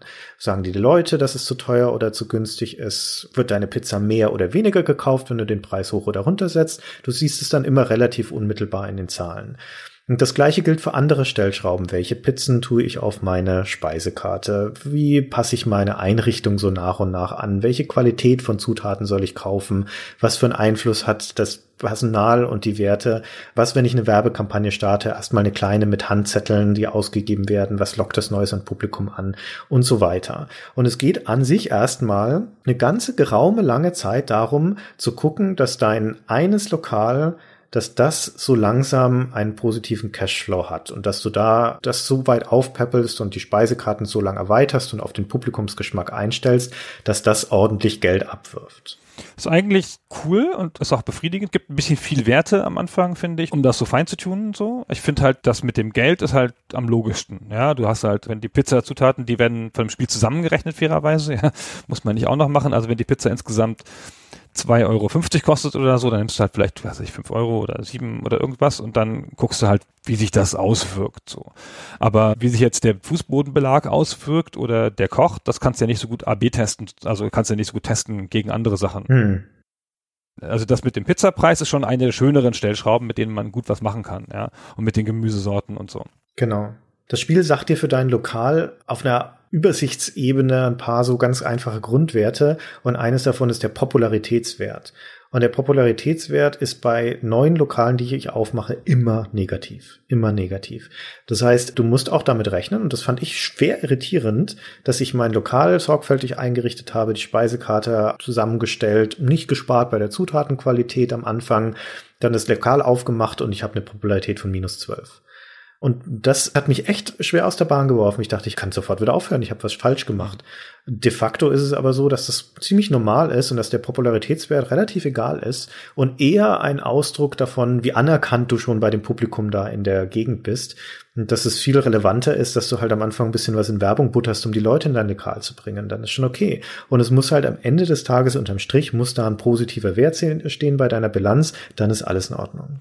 Genau. Am Anfang brauchst du bloß Geld. Ja. Aber das ist halt auch wieder so ein Wert, wo du nicht viel Kontext zu hast ja, wo du nicht genau weißt, was der Wert jetzt genau bedeutet und ob das jetzt schon das Aus ist. Das ist schon gemein. Ja, stimmt. Ja, ja es sind viele gemeine Sachen an dem Spiel. Da ist es vieles, also das Spiel geizt nicht mit Werten und alles hm. hängt irgendwie mit allem zusammen. Also der, der Preis zum Beispiel für die Pizza, der hängt davon ab, wie er es für Zutaten du da drauf hast, in welcher Qualität. Aber er hängt auch ab von der Kaufkraft des Stadtviertels, von der Zielgruppe, von den Zutaten, die gerade im Trend sind oder nicht. All das bestimmt, welchen Preis du dem geben solltest, deiner Pizza, damit sie möglichst effektiv ist. Und wenn man es jetzt wirklich auf einer ganz kleinteiligen Ebene micromanagen wollte, müsste man eigentlich jeden Spieltag den Preis der Pizza anpassen. Ja, genau, müsste man. Ja. Ist auch sicherlich effizient. War mir ein bisschen viel, aber müsste man machen. Die Trendzutaten haben wir noch gar nicht erwähnt. Es gibt immer so Trendbewegungen, das wird dir mitgeteilt. Die haben dann so Werte von, keine Ahnung, plus 20, minus 20 oder so. Und dann sind halt Artischocken aus der Mode und Tomaten in. Also sehr willkürlich, hat auch, glaube ich, gar nichts mit der Jahreszeit zu tun oder sonst irgendwas, nee. ist einfach so. Und dann so genau. folgst du halt diesen Trends, da kriegst du ja auch Zeitungsmeldungen zu und passt dann halt deine selbstgemachten Pizzen an. Genau. Ich war am Anfang von diesem Trend, äh, den habe ich erstmal links liegen lassen und irgendwann habe ich so dann immer mal wieder reingeguckt und habe so gesehen, na, Petersilie war es bei mir. Ist schon lange drin in diesem positiven Trendding und dann war sie irgendwann bei 64 Punkten. Und dann dachte ich, okay, jetzt steige ich in den Petersilienmarkt ein. Und bin in meinen Pizza-Editor gegangen und habe eine Pizza nur mit Petersilie belegt. 180 Gramm Petersilie, hübsch drauf verteilt, na, nichts anderes als Petersilie drauf. Keine Tomaten, kein Käse, gar nichts. Dann, nachdem du so eine Pizza gebaut hast, sagtest du ja schon, geht's ja immer in die Bewertung. Es gibt zwei Werte, nämlich für die Feinheit und das Aussehen deiner Pizza. Und meine Petersilienpizza hatte einen Aussehenswert von 100. Sah ja auch wunderschön aus, war alles grün von oben bis unten. Und ein Feinheitswert, was auch immer das ist, also ich glaube, wie exklusiv das ganze Ding ist, von 32. Und dann geht's zu dieser Jury und dann hat's in der Jury zwei Punkte bekommen von möglichen 100. Deswegen nannte ich sie dann zwei Punkte Peter. Und dann sagt das Spiel noch, was die Zielgruppen davon halten von dieser Pizza. Mhm. Alles im roten Bereich, haben sie alle gehasst. Aber Einkaufspreis 90 Cent, habe ich mal mit Verkaufspreis 8 Mark reingestellt in meine Speisekarte und dachte so, jetzt schaust du mal, was passiert. Und der Zwei-Punkte-Peter hat dann am ersten Tag 13 Stück verkauft in meinem Lokal. Das ist, immerhin war es nicht der letzte Platz. Das Standardrezept Exotica, wo Ananas, Kirschen, Kiwi und Mandarinen und sowas drauf sind, das wollten noch weniger Leute haben. Aber immerhin 13 Leute haben sich eine Petersilienpizza reingezogen. Und beim Gewinn war es natürlich dann schon auf Platz 8, glaube ich, von meinen zwölf Pizzen, die ich da damals auf der Speisekarte hatte. Also dachte ich, setze den Preis einfach mal krass hoch. Ist ja immer eine Trendpizza, also habe es auf 12 Mark hochgesetzt, worauf am nächsten Tag genau null Pizzen verkauft wurden. Also Preissensibilität ist schon da. Ja, 12 Mark für einen Haufen Petersilie wollten die Leute dann doch nicht haben. Aber in der Zwischenzeit ist die Petersilie im Trendbarometer auf 76 Punkte geklettert. Na, dann habe ich den Preis halbiert auf 6 Mark Und ab dann ging das Ding durch die Decke. Am Ende der Woche war es auf Platz drei der meistverkauften Pizzen in meinem Restaurant. Und in der nächsten Woche war der Trend dann bei 100 und dann war es Platz zwei meiner meistverkauften Pizzen und fast auch mit die umsatzstärkste. Ja, und dann klickst du da in deinem Lokal auf die Leute und dann sagen die sowas wie, ich esse zwei Punkte, Peter. Rülpskotz. das kann ich ihnen nicht verdenken, um ehrlich zu sein. Aber zwei Punkte Peter war wunderbar für mein Konto bis zu dem Tag, wo der Petersilien-Trend auf einmal weg war. Also schlagartig weg, ja, von 100 auf, auf weg. Und innerhalb von ein paar Tagen war von zwei Punkte Peter dann tatsächlich die Verkäufe auch auf Null. Das war das Ende der Trendpizza. Das ist ja eine schöne Geschichte. Wie früh du den Trend zum Veganismus hergeahnt hast. Ja. ja. Du kannst so schöne Sachen machen mit dieser Simulation und dem Eigenbau von den Pizzen. Muss ich nachher noch eine Geschichte erzählen, aber da kommen wir dann noch mal drauf. Genau. Und das ist aber jetzt die Phase, in der du damit experimentierst und sonst auch hast du jetzt nicht so wahnsinnig viel zu tun. Ja? Also kannst jetzt Werbung machen noch, da gibt es natürlich auch wieder logische Abstufungen, fängst mit Handzetteln an, dann kommt Zeitungswerbung, das ist gar nicht schlecht, muss man einen eigenen Werbespruch machen und Fernsehen, Reklame, all sowas dann später. Mhm. Und du beschäftigst dich, also zumindest ging mir das so, jetzt auch wieder auf der Ebene deines ersten Lokals, sehr, sehr viel mit dem Einkaufen von Zutaten. Dann das Ding ist, dass diese Zutaten, die haben einen bestimmten Qualitätslevel, das ist quasi der frische Grad und der sinkt im Laufe der Zeit. Das heißt, es ist nicht so angemessen und nicht so praktikabel, da gleich einen gigantischen Vorrat von Zutaten zu kaufen, so auf Wochen hinaus, abgesehen davon, dass man sich auch gar nicht leisten kann, sondern du musst es eigentlich, damit es einigermaßen frisch bleibt, musst du eigentlich alle naja, zwei, drei Tage spätestens neue Zutaten nachkaufen. Also ich habe immer so maximal vier Tage Sachen auf Lager gehabt. Und das nimmt echt viel Zeit in Anspruch, dann immer wieder dieses Zeug nachzukaufen, solange du es noch von Hand machst. Und eine der wirklich wesentlichen Schritte, denn wenn wir dann so langsam auf eine Ausweitung ausgehen, wo du mehrere Lokale hast und sowas, ist das Zutauten nachkaufen zu automatisieren. Da müssen wir dann gleich nochmal drauf kommen, aber auf der Ebene von einem einzelnen Lokal jetzt geht man da auch durch bestimmte Phasen, weil sich halt so nach und nach, wenn es so anfängt zu florieren, neue Flaschenhälse auftun. Und das ist echt ganz geschickt designt, finde ich, ja, weil dann kommen mehr Leute in dein Lokal, logischerweise, wenn's, wenn sich's dann rumspricht, und dann kannst du irgendwann die Nachfrage nicht bedienen. Und das hängt an unterschiedlichen Faktoren. Also zuerst mal, wie viele Zutaten hast du da? Dann, wie viele Leute kannst du dann überhaupt unterbringen in deinem Lokal? Also musst du vielleicht neue Tische und Stühle reintun, musst du vielleicht umarrangieren deine Möbel, um auf einmal den Platz effizienter zu nutzen. Dann kommt so eine logistische Komponente rein. Und dann, wie viel Kapazität zur Produktion hast du eigentlich? Hast du genügend Öfen? Kann dein Personal eigentlich schnell genug liefern? Du gehst nach und nach durch diese ganzen Flaschenhälse und da gibt es auch eine Grafik im Spiel, die heißt Kapazität.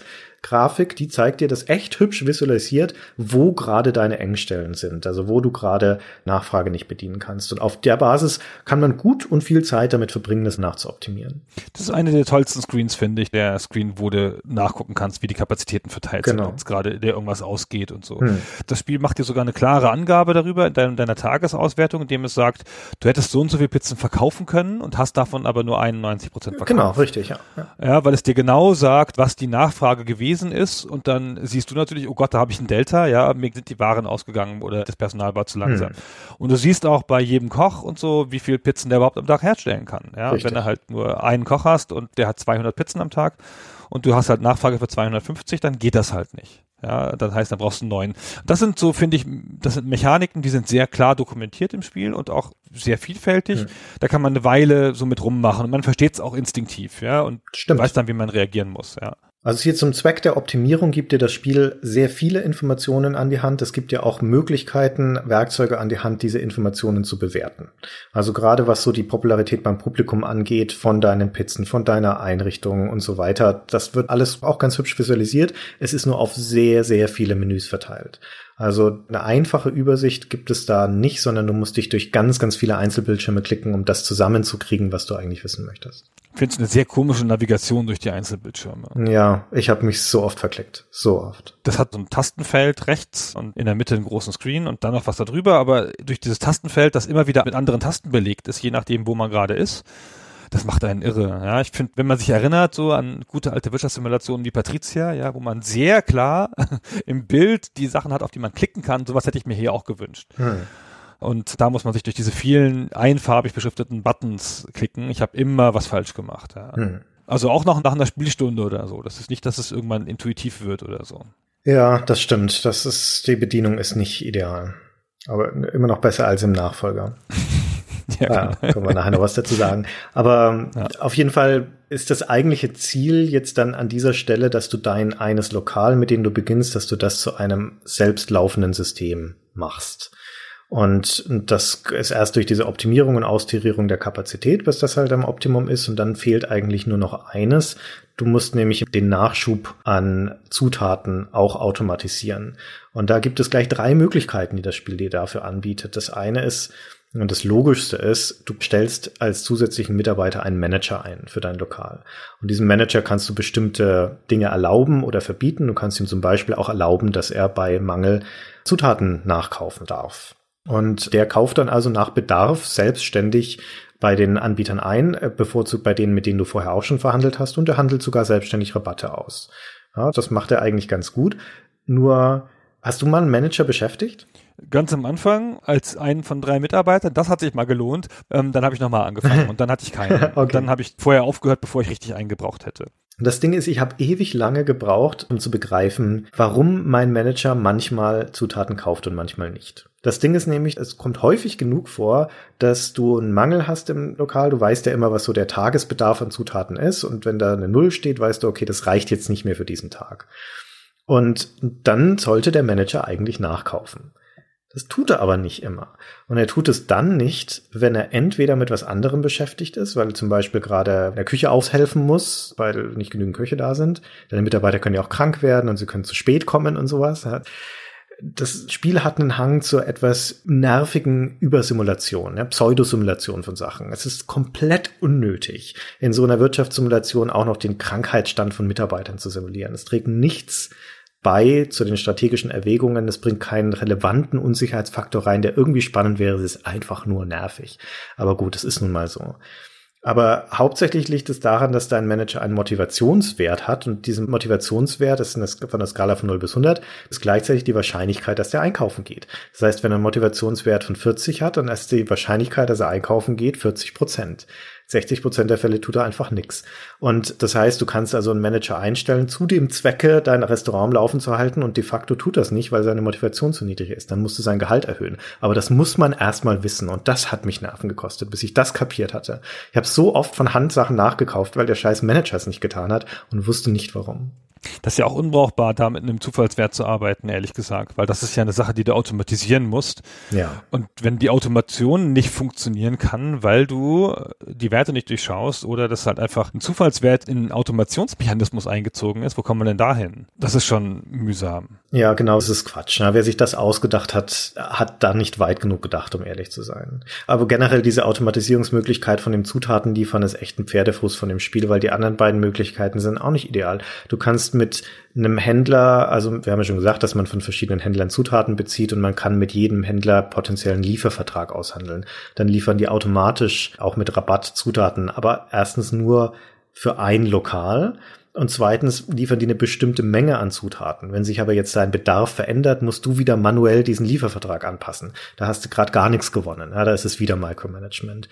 Und die dritte Möglichkeit ist, ein Zentrallager zu kaufen. Das ist wiederum ganz cool. Also du kannst in der Stadt wie Berlin, wo wir jetzt zum Beispiel sind, auch eine Lagerhalle anmieten oder kaufen und kannst die dann befüllen mit riesigen Mengen von Zutaten. Und weil die gekühlt ist, verdirbt es auch nie. Das heißt, da macht es endlich Sinn, in wirklich großen Mengen auf Vorrat zu kaufen. Und das Zentrallager beliefert alle Lokale in der Stadt dann auch hundertprozentig zuverlässig. Der Nachteil da ist wiederum, das musst du von Hand auffüllen, da kannst du keine Lieferverträge schließen. Und das begreife ich nicht, warum ich einen Liefervertrag für mein einzelnes Lokal schließen kann, aber nicht für meine Lagerhalle. Also keine von diesen drei Möglichkeiten ist wirklich perfekt. Du musst immer irgendwann wieder eingreifen. Naja, es ist immerhin ein bisschen besser, das mit der Lagerhalle. Soweit habe ich gar nicht gespielt. Das macht man ja sinnvollerweise erst, wenn man zwei Lokale hat, oder? Hast du das schon fürs erste gemacht? Nee, ich habe es nach drei gemacht. Ja, genau, ja, genau. Naja, gut. Also da sind wir ja dann schon bei der Ebene, wo sich das Spiel verändert und wo es dann meiner Meinung nach auch die Stärke von Pizza Connection ist. Und warum ich unterm Strich sagen würde, auch nach viel Fluchen am Anfang, dass es ein gutes und interessantes Wirtschaftsstrategiespiel ist, weil es nämlich eine sehr deutliche und sehr spannende Progression drin hat in meinem Aufgabenspektrum. Und weil es wunderbar das hinkriegt, dass ich beginne auf der sehr kleinen lokalen Ebene mit wahnsinnig viel Micromanagement. Wirklich wahnsinnig viel. Ja, das ist diese Handarbeit, die ich vorher meinte. Und man kann sich nicht vorstellen, wie viel Handarbeit das ist, wenn man das Spiel nicht spielt. Das ist wirklich, wirklich viel manuelles Geklicke. Und, du kommst aber dann an den Punkt, spätestens wenn du anfängst, dein zweites Lokal, dein drittes zu bauen, wo sich das langsam öffnet, dieser Fokus, und das Micromanagement übergeht in Makromanagement, weil du halt Dinge automatisieren kannst. Und du kannst es hinkriegen, dass diese Lokale wirklich quasi autark laufen. Und dass dann irgendwann, das ist der nächste Schritt, eine ganze Stadt autark läuft mit relativ minimalen Anpassungen. Also ein Manager kann auch andere Sachen in deinem Lokal machen, wie zum Beispiel die Preise in der Speisekarte anpassen. Da musst du dich dann nicht mehr drum kümmern. Du musst nur ab und zu dann nochmal reinschauen, ob sich der Trend oder der Bedarf so krass geändert hat, dass Pizzen auf der Speisekarte komplett ausgewechselt werden müssen gegen andere oder dass du mal wieder neue Kreationen machst und du musst halt ab und zu mal gucken, ob das Zentrallager aufgefüllt genug ist. Aber ansonsten kannst du dich also dann dieser Expansionsstrategie widmen, erst die Stadt so sukzessive zu übernehmen und dann in neue europäische Städte zu kommen und dann auch zwischen Zentrallagern Waren zu verschieben zum Beispiel. Dann auch Preisunterschiede, die relativ krass sein können, auf europäischem Niveau auszuhandeln oder aus auszunutzen. Und dann kommst du halt wirklich in eine andere Ebene der Strategie. Dann ist das Micromanagement fast vollkommen verschwunden und du kümmerst dich um das Management eines Imperiums und zusätzlich, das ist dann das, was halt dann so langsam relevant wird um deine kriminelle Karriere. Ich habe gelesen, soweit habe ich nicht gespielt, dass wenn du in einer anderen Stadt bist, die erste Stadt, die du sozusagen zurückgelassen hast, automatisch läuft, dass dir da die ja. Waren nicht mehr ausgehen und so. Das heißt, du kannst dann, das ist ein bisschen cheesy, finde ich irgendwie. Du hast dann aber immerhin die Möglichkeit, dich auf die neue Stadt erstmal voll zu konzentrieren und die alte einfach laufen zu lassen. Die bringt dann halt noch Geld ein. Ob die Waren ausgehen oder nicht, das weiß ich nicht, um ehrlich zu sein. Das würde mich aber wundern, wenn sie nicht ausgehen würden. Was tatsächlich so ist, dass es in der Stadt, in der du bist, kriegst du jeden Tag immer eine Abrechnung, was deine Lokale erwirtschaftet haben. Und das bekommst du dann für andere Städte nur noch einmal pro Woche. Also ich bin von Berlin aus nach Paris, glaube ich, als nächstes gegangen. Und äh, da habe ich am Ende der Spielwoche sozusagen dann eine Abrechnung von Berlin bekommen und dann kriegst du einen Batzen Geld auf einmal. Aber du kriegst nicht mehr diese Tagesgewinne. Und bist du zurückgegangen und hast dein Lager aufgefüllt? Dann tatsächlich? Soweit habe ich dann nicht mehr gespielt, um ehrlich zu sein. Deswegen kann ich das jetzt gerade nicht beantworten, die Frage. Aber ich hatte mein Lager so voll geballert, dass Berlin eine ganze Weile gut aushalten konnte. die Berliner essen ja nicht so viel. Ja. Ich meine, du kannst, wenn du das möchtest, enorme Effizienzen rausholen, indem du auf die Preise achtest, weil die Preise fluktuieren wahnsinnig in riesigem Maße zwischen Lieferanten, zwischen Städten und von Woche zu Woche. Brokkoli zum Beispiel, das habe ich mir aufgeschrieben, weil es so krass war. Das kostete bei mir in der einen Woche 15 Mark das Kilo und in der nächsten Woche waren es nur noch 7 Mark 50. Also die, hat sich halbiert von einer Woche auf die andere. Und in dieser Woche, wo es 15 Mark gekostet hat, da war das bei meinem Zwei-Sterne-Lieferanten. Beim Fünf-Sterne-Lieferanten kostet es aber nur 10 Mark 91. Also da wäre der Brokkoli sogar noch günstiger gewesen. Und das heißt, ich hätte, gerade wenn ich das in großen Mengen einkaufe, viel, viel bessere Qualität für weniger Geld bekommen können. Nur in der Praxis wirst du ja wahnsinnig, wenn du dich jeden Tag durch alle Lieferanten klickst oder jede Woche. Ich glaube, die Preise variieren im Wochentakt, um zu gucken, was das günstigste ist. Das macht wirklich erst dann einigermaßen Sinn, wenn du auf der Zentrallagerebene arbeitest und dann wirklich sehr, sehr große Mengen einkaufst. Aber dann kannst du da große Effizienzgewinne abgreifen. Wenn man das will. Sehr schön. Würdest du sagen, das ist so eine Art Endgame schon? Ja, definitiv. Wenn du auf der europäischen Ebene bist, ja, ne? Ja. Ich hatte jetzt den Eindruck, wenn du jetzt nach Paris gehst, dann machst du ja eigentlich wieder diesen ursprünglichen Zoom mit dem Aussuchen und so und klar läuft dann Berlin automatisch, aber das, was du in Paris machst, ist ja erstmal wieder das gleiche, nur mit leicht anderen Voraussetzungen. Das stimmt. Du machst es natürlich immer wieder, aber du machst es irgendwann schablonenhaft. Erstens spielt Geld dann da mhm. nicht mehr groß die Rolle. Du haust halt die beste Einrichtung dann quasi da von vornherein rein. Und das Optimieren ist nicht mehr so entscheidend, weil du viel mehr Geld in Werbung ballern kannst. Dann kommt das Publikum schon und weil du mit größeren Margen letztendlich arbeitest. Also da, da oder du kannst von Anfang an in jedes neue lokalen Manager reinsetzen. Ja, und der kümmert sich dann schon um die Preisgestaltung. Also du ziehst dann sozusagen Franchises hoch. Und das nach Schema F. Das ist eigentlich ganz cool, weil das ist natürlich wie in der richtigen Welt, ja. Der Einzeltyp steht halt noch im Laden und die Kette kommt halt und stellt erstmal drei Manager ein und macht die Werbekampagne, weil sie ja. halt das Geld aus den anderen Läden hat. Genau, ja. Und dieses Gefühl vermittelt Pizza Connection echt gut. Und du hast halt gerade, vielleicht gerade weil der Einstieg so sperrig ist und weil es so mühsam ist am Anfang, hast du doch noch eine gute Erinnerung, ein gutes Gefühl daran, wo du herkommst, was deine Wurzeln sind und wie schlimm und schwierig das am Anfang mal war. Und umso mehr kann man es wertschätzen und genießen, wenn man auf der Ebene angekommen ist, wo man ein neues Lokal mal schnell in fünf Minuten zusammenbaut, wo man vorher Stunden reingesteckt hat. Und dann läuft das Ding und du schaust noch zweimal schnell vorbei am nächsten und am Folgetag, ob auch alles funktioniert und ob dein Manager keinen Scheiß gebaut hat. Und dann gehst du rüber und machst das nächste Lokal auf. Und du suchst nicht mehr nach der günstigsten Immobilie, du suchst nach der verdammt normal teuersten Immobilie, weil da dann die besten Klientel drumherum ist. Und das ist schon cool, wenn du diese Stufe erreicht hast und weißt, wo du herkommst.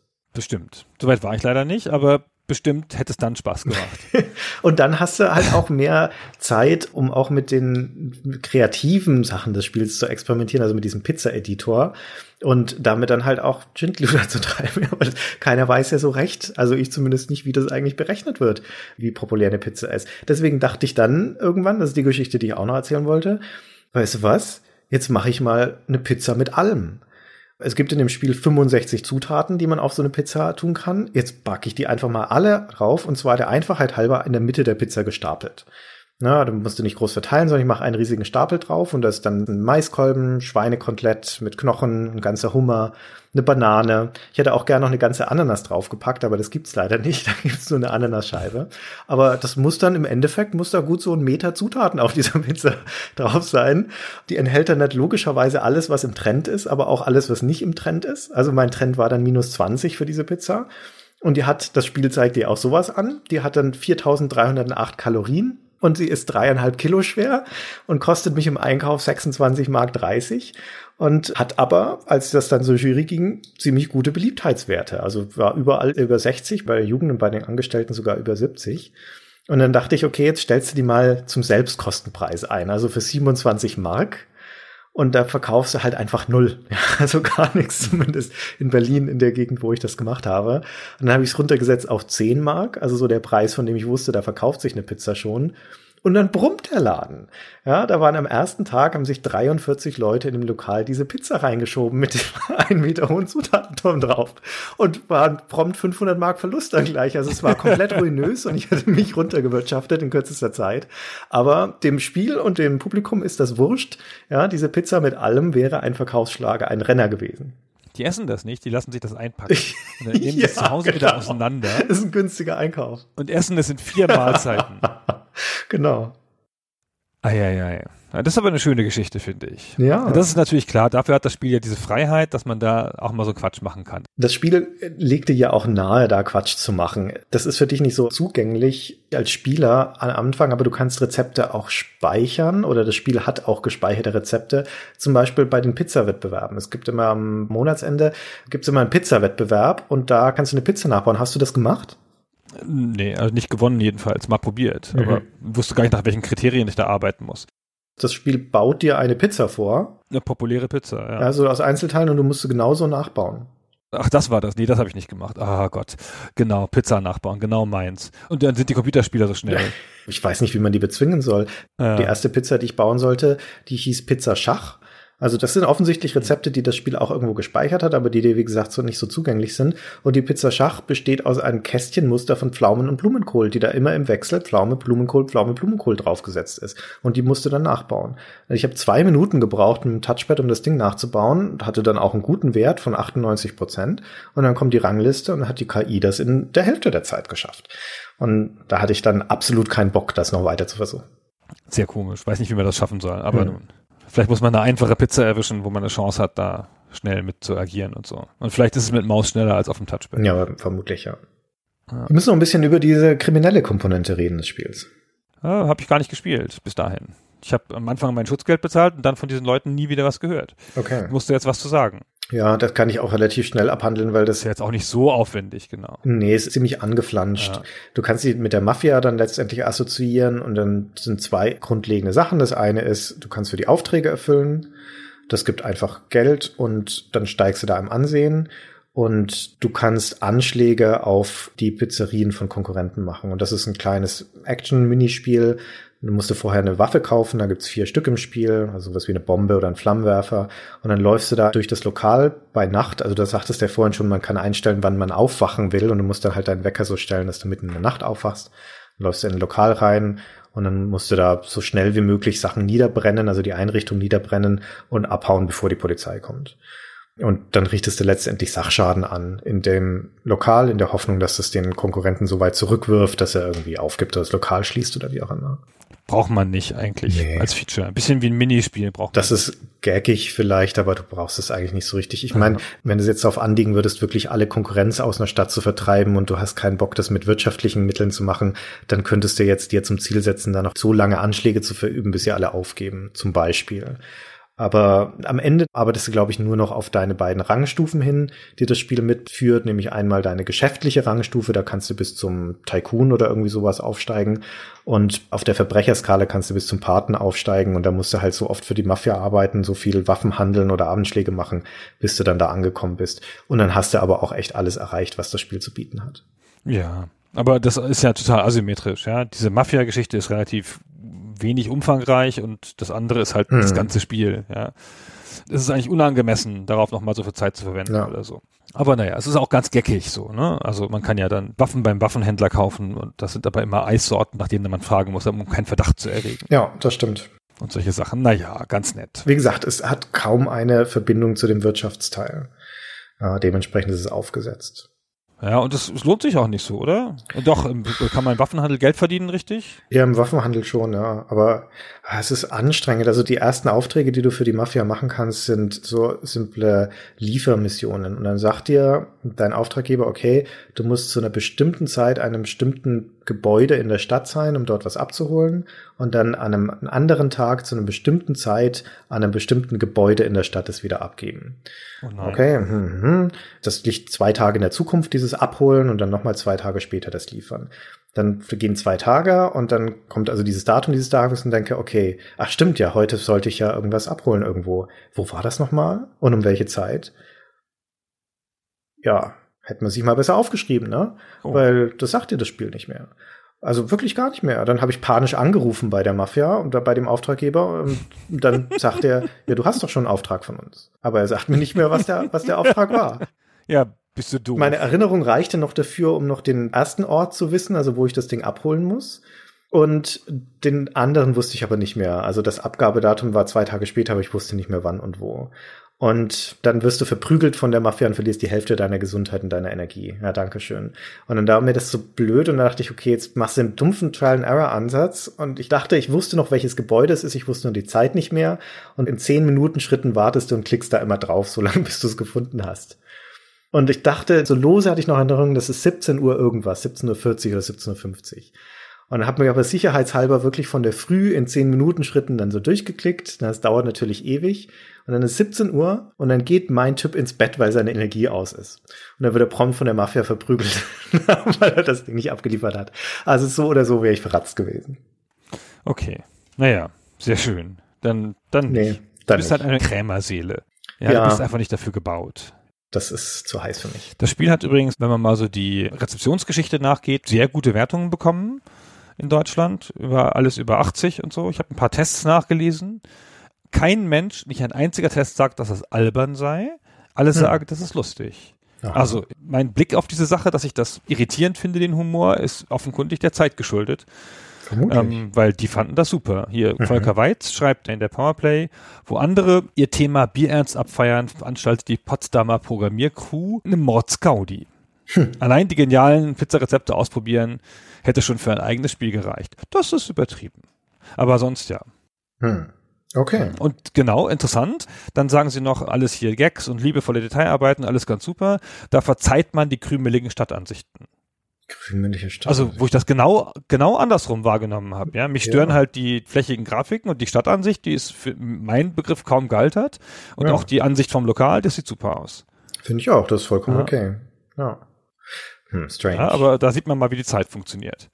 Aber das ist auch wieder der deutsche Blick auf das Ganze. Der krasse Gegenpol davon ist die Computer Gaming World, großes US-Magazin aus den 90ern, hat in der November-Ausgabe 1996 eine große, das war ihre Jubiläumsausgabe, große Strecke, die 150 besten Spiele aller Zeiten. Also da war Platz 1 Civilization und dann Ultima 4 und Mule. Und dazu dann auch noch eine kleinere Strecke oder kleinere Strecken mit den schlechtesten Spielen aller Zeiten. Da sind dann die 50 schlechtesten Spiele aller Zeiten. Und das beginnt mit Outpost, alles gut nachvollziehbar. Und auf Platz 34 ist Pizza Tycoon, die englische Variante von Pizza Connection. Und Computer Gaming World hat dafür nur einen einzigen Satz übrig zur Erklärung, nämlich egal wie viele Zutaten dieses Strategiespiel auch anbietet, die Spielmechanik besteht nur aus Sardellen. Und das ist ein hübscher Gag natürlich, aber es ist einfach Quatsch. Das, ist, das zeigt für mich eigentlich nur, dass sich die Computer Gaming World nicht genug mit dem Spiel auseinandergesetzt hat. Vermutlich die an der Einstiegshürde gescheitert. Und absurderweise geben sie dem Spiel dann in einer der weiteren Strecken auch noch Platz 15 in der Liste der schlechtesten Hintergrundgeschichten aller Zeiten. Hä? Und das wiederum kann sich ja dann eigentlich nur auf das Szenario beziehen. Ja, oder? es gibt ja gar keine formelle Hintergrundgeschichte. Nee. Ist ja im Herzen ein Multiplayer-Spiel, das haben wir vielleicht noch nicht gesagt. Ja, das stimmt. ist ja im Grunde ein Multiplayer-Spiel. Man kann das mit acht Leuten spielen, abwechselnd. Und wenn du halt äh, keine acht Freunde am selben Rechner ertragen kannst, weil so viele Menschen nicht in dein Zimmer passen, dann kannst du halt auch Computergegner einstellen. Das ist was wir gemacht haben jetzt. Hm. Wobei, wenn ich mir vorstelle, dass man dieses Micromanagement-intensive Spiel im Hot Seat spielt, also darauf warten muss, dass die anderen Spieler damit fertig sind, dann wirst du ja wahnsinnig. Ich glaube, das ist schon zu zweit, führt das zu Prügeleien. Ja. Aber zu siebt oder zu acht ist das ja nicht vorstellbar. Lass mal, hör mal auf jetzt mit der Pizza, bist fertig. Aber unter diesem Multiplayer-Aspekt, wenn das überhaupt jemals jemand gemacht hat, machen auch die Anschläge wieder mehr Sinn. Ja, weil dann kannst du natürlich tatsächlich so mit Schadenfreude ins Lokal deines Gegners marschieren und da alles niederbomben. Ja, genau. Vielleicht ist es auch dafür gemacht. Vielleicht haben sie gedacht, das wäre halt ein Spiel, das man häufiger im Hotseat spielt. Dazu ist es aber zu langwierig in der Tat. Interessanterweise war das ein Gedanke, der dann viel später und von einem anderen Team in Pizza Connection 2 wieder aufgegriffen wurde. Muss er gleich noch ein Wort dazu sagen. Aber haben wir noch zu Pizza Connection noch was zu sagen? Ähm, Wollen wir noch kurz auf die Serie eingehen? Ja, also von Software 2000, das haben wir noch gar nicht groß gesagt. Mhm. Hat ja auch eine lange Geschichte, aber die müssen wir jetzt nicht nochmal ausbreiten, Software 2000. Eine lange, wechselhafte Geschichte. Wir machen mal eine Folge zu Fußballmanager, also zum Bundesliga-Manager und dann erzählen wir da die ganze traurige Geschichte von Software 2000. genau, das ist von einem Potsdamer Team namens Cybernetic Corporations, was mal echt fetter Name ist für ein Zwei-Mann-Team. Meine Herren, ja. ja. Und da sind bekannte Gesichter der jetzigen Spieleszene beteiligt. Uwe Bennecke zum Beispiel, der ist einer der führenden Köpfe bei Jager hinterher gewesen, mhm. bei dem großen Berliner Studio. Und Thomas Langhanki hat die Grafiken gemacht. Hoffentlich hört er diesen Podcast nie, wo ich ihn so kritisiert habe. Die ganze Zeit seine Grafiken. Der ist dann hinterher Professor geworden für Game Design oder sowas noch. Und hat auch ein Studio gehabt, nämlich das SEK, die mhm. Paraworld gemacht haben, genau. Also schon noch Leute, die es dann in der Branche weiter zu was gebracht haben. Zu was gebracht haben, genau. Obwohl dieses Team oder dieses Studio an sich, Cybernetic Corporation, nur dieses eine Spiel gemacht hat. Die hatten dann auch mit den Nachfolgern nichts mehr zu tun. In der Powerplay steht im Meinungskasten von Volker Weiz, dass die vorher das Spiel Atomio gemacht haben. Echt? Und davon habe okay. ich noch nie gehört von dem Spiel. Und Ach doch, das kam auch über Software 2000. Ah, kennst du? Ah, okay glaube ich. Oder war es Starbyte? Also es kam jedenfalls auch über eine von den deutschen Firmen. Genau, das ist auch von denen. Also vielleicht haben sie dann zwei Spiele gemacht oder so. Okay. Ach, bist du sicher? Ich habe jetzt nur lose nachgeguckt, um ehrlich zu sein, aber ich habe nie irgendein anderes Spiel im Zusammenhang mit denen gefunden. Vielleicht hießen sie damals anders, ist ja auch wurscht. Der einzige Hinweis, den ich darauf gefunden habe, ist in diesem Meinungskasten.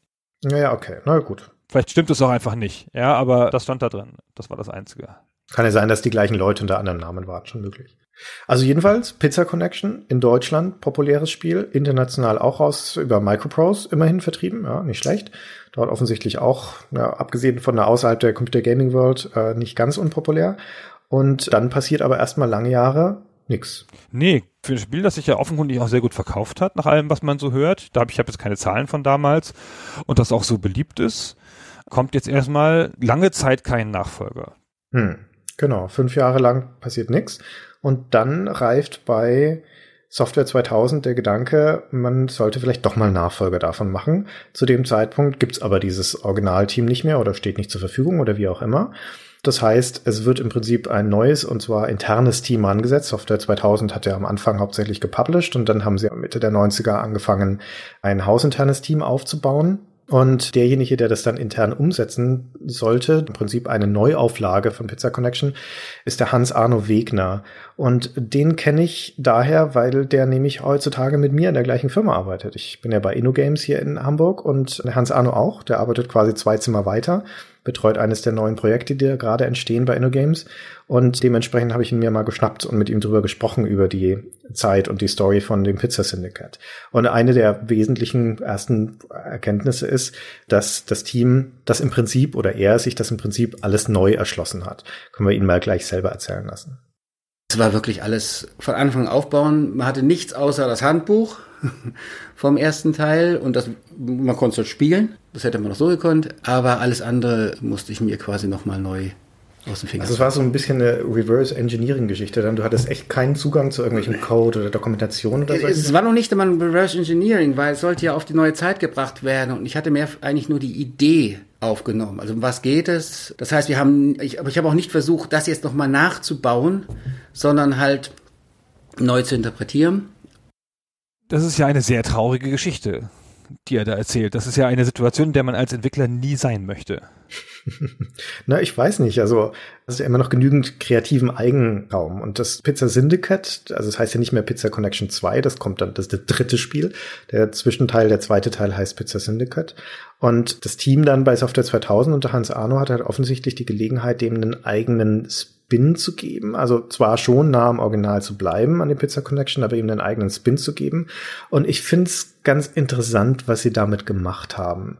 Aber das ist auf den ersten Blick sehr, sehr nah am Original. Ich weiß nicht, ob du mal reingeguckt hast in das Pizza Syndicate. Ja, nur, nur mal so ein Let's Play geguckt, ehrlich gesagt. Ich finde, das ist ganz fürchterlichen Artstyle. Ja. Oh Gott, oh Gott. Aber hallo. Und dann ist das erste wieder vollkommen rehabilitiert in meinen Augen, ja, weil das hier ist ja noch schlimmer. Grafisch finde ich. Ich finde die Ansichten des Lokals ganz hübsch. Also dieses 3D, das ist, wenn man es so sieht, ganz hübsch, aber wahrscheinlich im selber Spielen mühsamer. Ja, also es ist jetzt, wie gesagt, auf den ersten Blick und von den spielmechanischen Elementen relativ ähnlich. Du richtest wieder dein Lokal ein. Du baust wieder deine Pizza im Pizza-Editor. Du ziehst wieder deine Kette hoch, dann über europäische Städte und so weiter. Du machst wieder Werbung und Marktforschung, stellst Leute ein, alles wie gehabt von den Kernfeatures. Aber es gibt einen doch ziemlich wesentlichen Unterschied. Und das können wir auch nochmal den Hans Arno erzählen lassen. Was besonders war, dass ich irgendwie die Idee hatte, dass ich wirklich eine Wirtschaft aufbauen wollte auf einer Map, wo wirklich sich bewegende Individuen agieren und darauf die gesamte Wirtschaft beruht. Das heißt, die werden zugewiesen, kriegen hier einen Wohnort, sie kriegen hier einen Arbeitsort, vielleicht noch eine Freizeitbeschäftigung und zu diesen Orten laufen sie dann nach einem bestimmten Rhythmus und zwar mhm. jeder für sich. Es sollte wirklich durch diese Laufprozesse sollte die Wirtschaft im Laufen kommen. Damals hatte mir der Programmierer, der das dann äh, umsetzen sollte, als erste Reaktion gesagt, das kann nicht funktionieren. Du kannst nicht eine Wirtschaftssimulation darauf aufbauen, dass zufällig Leute vorbeikommen. Zum Glück hatte ich recht behalten. Es funktionierte tatsächlich. Also alles, selbst die Lieferserver und alles das funktioniert auf den Wegen. Wir haben an ein paar Eckpunkten noch diese U-Bahn-Stationen eingebaut. Bei zu langen Wegen würden die quasi den ganzen Tag brauchen, um da hinzukommen, mhm. äh, weil die ja tatsächlich real darüber laufen und dann brauchen sie für größere Strecken. Wenn das der kürzere Weg war, haben sie dann den genommen. Mhm. Dadurch kamen sie auch immer noch an, sonst wären sie nämlich quasi immer nur von einer Ecke zur anderen gelaufen. Und der Rest basierte ja wirklich auf Einflusskreisen und sobald einer Hunger hat, auch das ist ja simuliert gewesen, ist er tatsächlich reingegangen und dann konnte Werbung machen. Aber das, das hat eigentlich sehr gut funktioniert. Wir hatten dadurch eine sehr lebendige Simulation. Also im Wesentlichen ist es nicht mehr nur eine reine Wirtschaftssimulation, sondern es ist die Simulation einer Population in einer Stadt und du nimmst Einfluss auf diese Population mit dem Mittel der Geschäfte, die du baust, der Werbung, die du schaltest, um die dazu zu bringen, deine Pizza zu kaufen. Und das ist schon ein ganz anderer Gedanke als bei Pizza Connection. Und dementsprechend sagt dir Pizza Syndicate auch im Handbuch zum Beispiel oder im Tutorial sagt es dir Dinge wie, schau dir die Stadt erstmal genau an. Schau dir mal, wo die Leute rumlaufen. Guck mal, wo viele Leute sind und wo weniger, wo die Geschäfte sind, wo die zum Arbeiten hingehen, wo die wohnen. Wo ich als Spieler von Pizza Connection dachte, was soll denn der Quatsch? Ja, ich hau jetzt mein Lokal da rein und fertig. Aber das hat schon seinen Sinn. Ja, weil diese Population in dieser Stadt tatsächlich simuliert wird mit Arbeitswegen, mit Hunger und so weiter. Und der Erfolg von dir als Gastronom hängt also davon ab, dass du deine Zielgruppen tatsächlich beobachtest ja, bei ihrem Weg. Ganz schöne Idee. Aber Ist ja als Spiel auch nicht so richtig super gewesen, oder? Nee, ich finde tatsächlich ist es echt schwierig. Es ist noch unzugänglicher, obwohl es Automatikfunktionen hat, ist es noch unzugänglicher, noch kleinteiliger. Und was ich gar nicht sonderlich doll finde, ist diese Echtzeitkomponente, die ja der erste Teil auch schon hat, der aber jederzeit abbrechbar ist, indem du auf den nächsten Tag-Button klickst. Das geht hier nicht mehr, sondern es läuft ohne Geschwindigkeitsveränderung nicht abbrechbar, läuft es in Echtzeit einfach durch. Das heißt, du musst dich selber beschäftigen die ganze Zeit. Ja, das wird ja auch einen Grund geben dafür, warum man den nächsten Teil nicht Pizza Syndicate 2 genannt hat, sondern Pizza Connection 2. Und der kam dann schon ja schon ein Jahr später. Ja, das Syndicate-Team hat jetzt auch Connection 2 gemacht. Habe ich das richtig Ja, ja, verstanden? genau, richtig. Ah, genau. Das war mir, das war mir vorher gar nicht klar. Siehst du mal. Ah, interessant. Also da haben sie schon, ich meine, da sind dann Entscheidungen getroffen worden, die es halt doch deutlich abgrenzen dann von den vorherigen Serienteilen. Also grafisch zum Beispiel ist ein Unterschied wie Tag und Nacht. Da ist dieses kindische Alberne endlich vorbei. Es ist viel realistischer und es geht noch einen Schritt weiter, als das der Syndicate auch schon gemacht hat, weg von der Micromanagement-Ebene und hin zum Makromanagement. Also da musst du wesentlich weniger wirklich selber Hand anlegen. Jetzt für das, die kleinteiligen Dinge und kannst eher auf der strategischen Ebene denken und es geht alles viel mehr in diese Echtzeitrichtung. Ich finde die Grafik sehr hübsch irgendwie, diese Innenstädte. Ich weiß gar nicht wieso, aber irgendwie, also mit dem jetzigen Blick, ich weiß nicht mehr, wie ich es damals fand, finde ich die ganz gut gealtert. Und es gibt immer so, die bauen ja die Städte, also die sind ja berühmte Städte und sie haben dann immer ein, zwei Gebäude drin, damit man Städte wiedererkennt. Ja. Also nicht die richtigen Straßenzüge und auch nicht mehr Gebäude, aber halt immerhin so ein, zwei. Brandenburger Tor und Eiffelturm und sowas. Ja. Das ist ganz nett immer. Freut mich Mhm. immer, wenn ich sowas sehe. Stimmt. Und es gibt die Leute mit den Tagesablaufen wieder, oder? Aus dem Syndicate dann. Also den zweiten Teil, also Pizza Connection 2, kenne ich nicht gut genug, um ehrlich zu sein. Da ist meine Liebe dann schon abgeklungen. Also Pizza Syndicate hat sie letztendlich äh, zerstört. Ich war, bin mit Pizza Syndicate nicht warm geworden, um ehrlich zu sein. Und bleibe deswegen lieber beim Original Pizza Connection. Und es ist schon, die anderen Spiele, auch wenn sie erstmal ähnlich aussehen, sind doch unterschiedlich genug, dass sie andere Schwerpunkte setzen, dass sie sich anders spielen. Und da gefällt mir spielmechanisch auch einfach der erste Teil am besten. Ich habe damals das Pizza Connection 2 länger gespielt, weil das war ja schon zur GameStar-Zeit. Mhm. Weil ich das damals zumindest, also ich habe es nicht getestet sicherlich, aber ausprobiert habe zu der Zeit und so. Und ich habe ja, ich habe es bestimmt schon mal erzählt, einen Original Pizza Connection 2 Pizzaschneider bekommen damals. Echt? Bei einem Firmenbesuch, da hat noch fette Geschenke gehagelt, ey. Hast du abgegriffen? Ah, Wow. da so ein fettes Geschenk und das Interessante ist, den habe ich heute noch. Okay. Ja, also jetzt 16 Jahre später schneide ich damit immer noch meine Pizza. Leistet dir gute Dienste. Danke, Software 2000. Du warst nicht immer gut zu mir, aber deinen Pizza Connection Schneider benutze ich noch. Insofern, wir sind quitt. Er hat die Firma um Längen überlebt. Ja, ist mal hart, oder? So, Ja. was gibt's denn noch von dieser Firma? Naja, ein bisschen Abandonware und den Pizzaschneider. das ist ein historisches Stück, den musst du echt gut aufheben. Ich kann es nicht mehr beweisen, weil die Schrift abgegangen ist über die Zeit natürlich.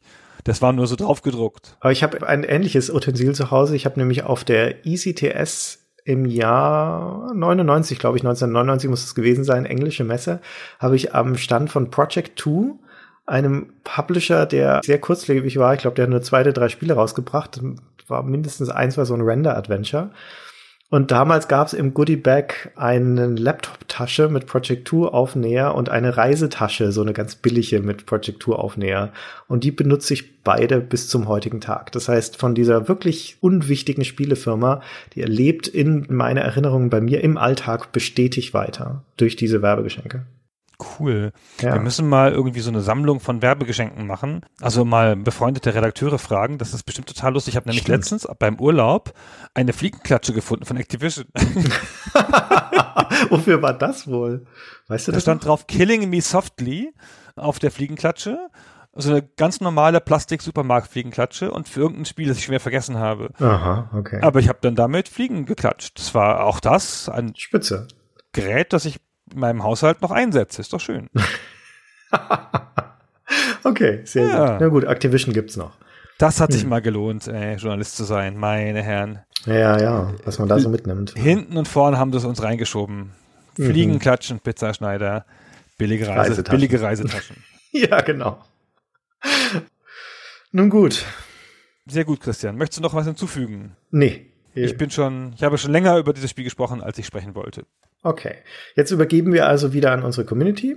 Wir sind gespannt, nachdem ihr euch das ja gewünscht habt, was eure Erinnerungen zu Pizza Connection sind und vor allem, was eure Meinung oder eure Erkenntnis ist, warum dieses Spiel so populär ist. Oder zumindest populär genug, dass es so viele Anhänger gibt, die das bei uns besprochen haben wollten. Und wir hoffen natürlich, dass ihr euch mit euren Erinnerungen wiedergefunden habt in dem, was wir erzählt haben. Dann wünschen wir viel Spaß gehabt zu haben und bis zum nächsten Mal. Bis dann. Tschüss.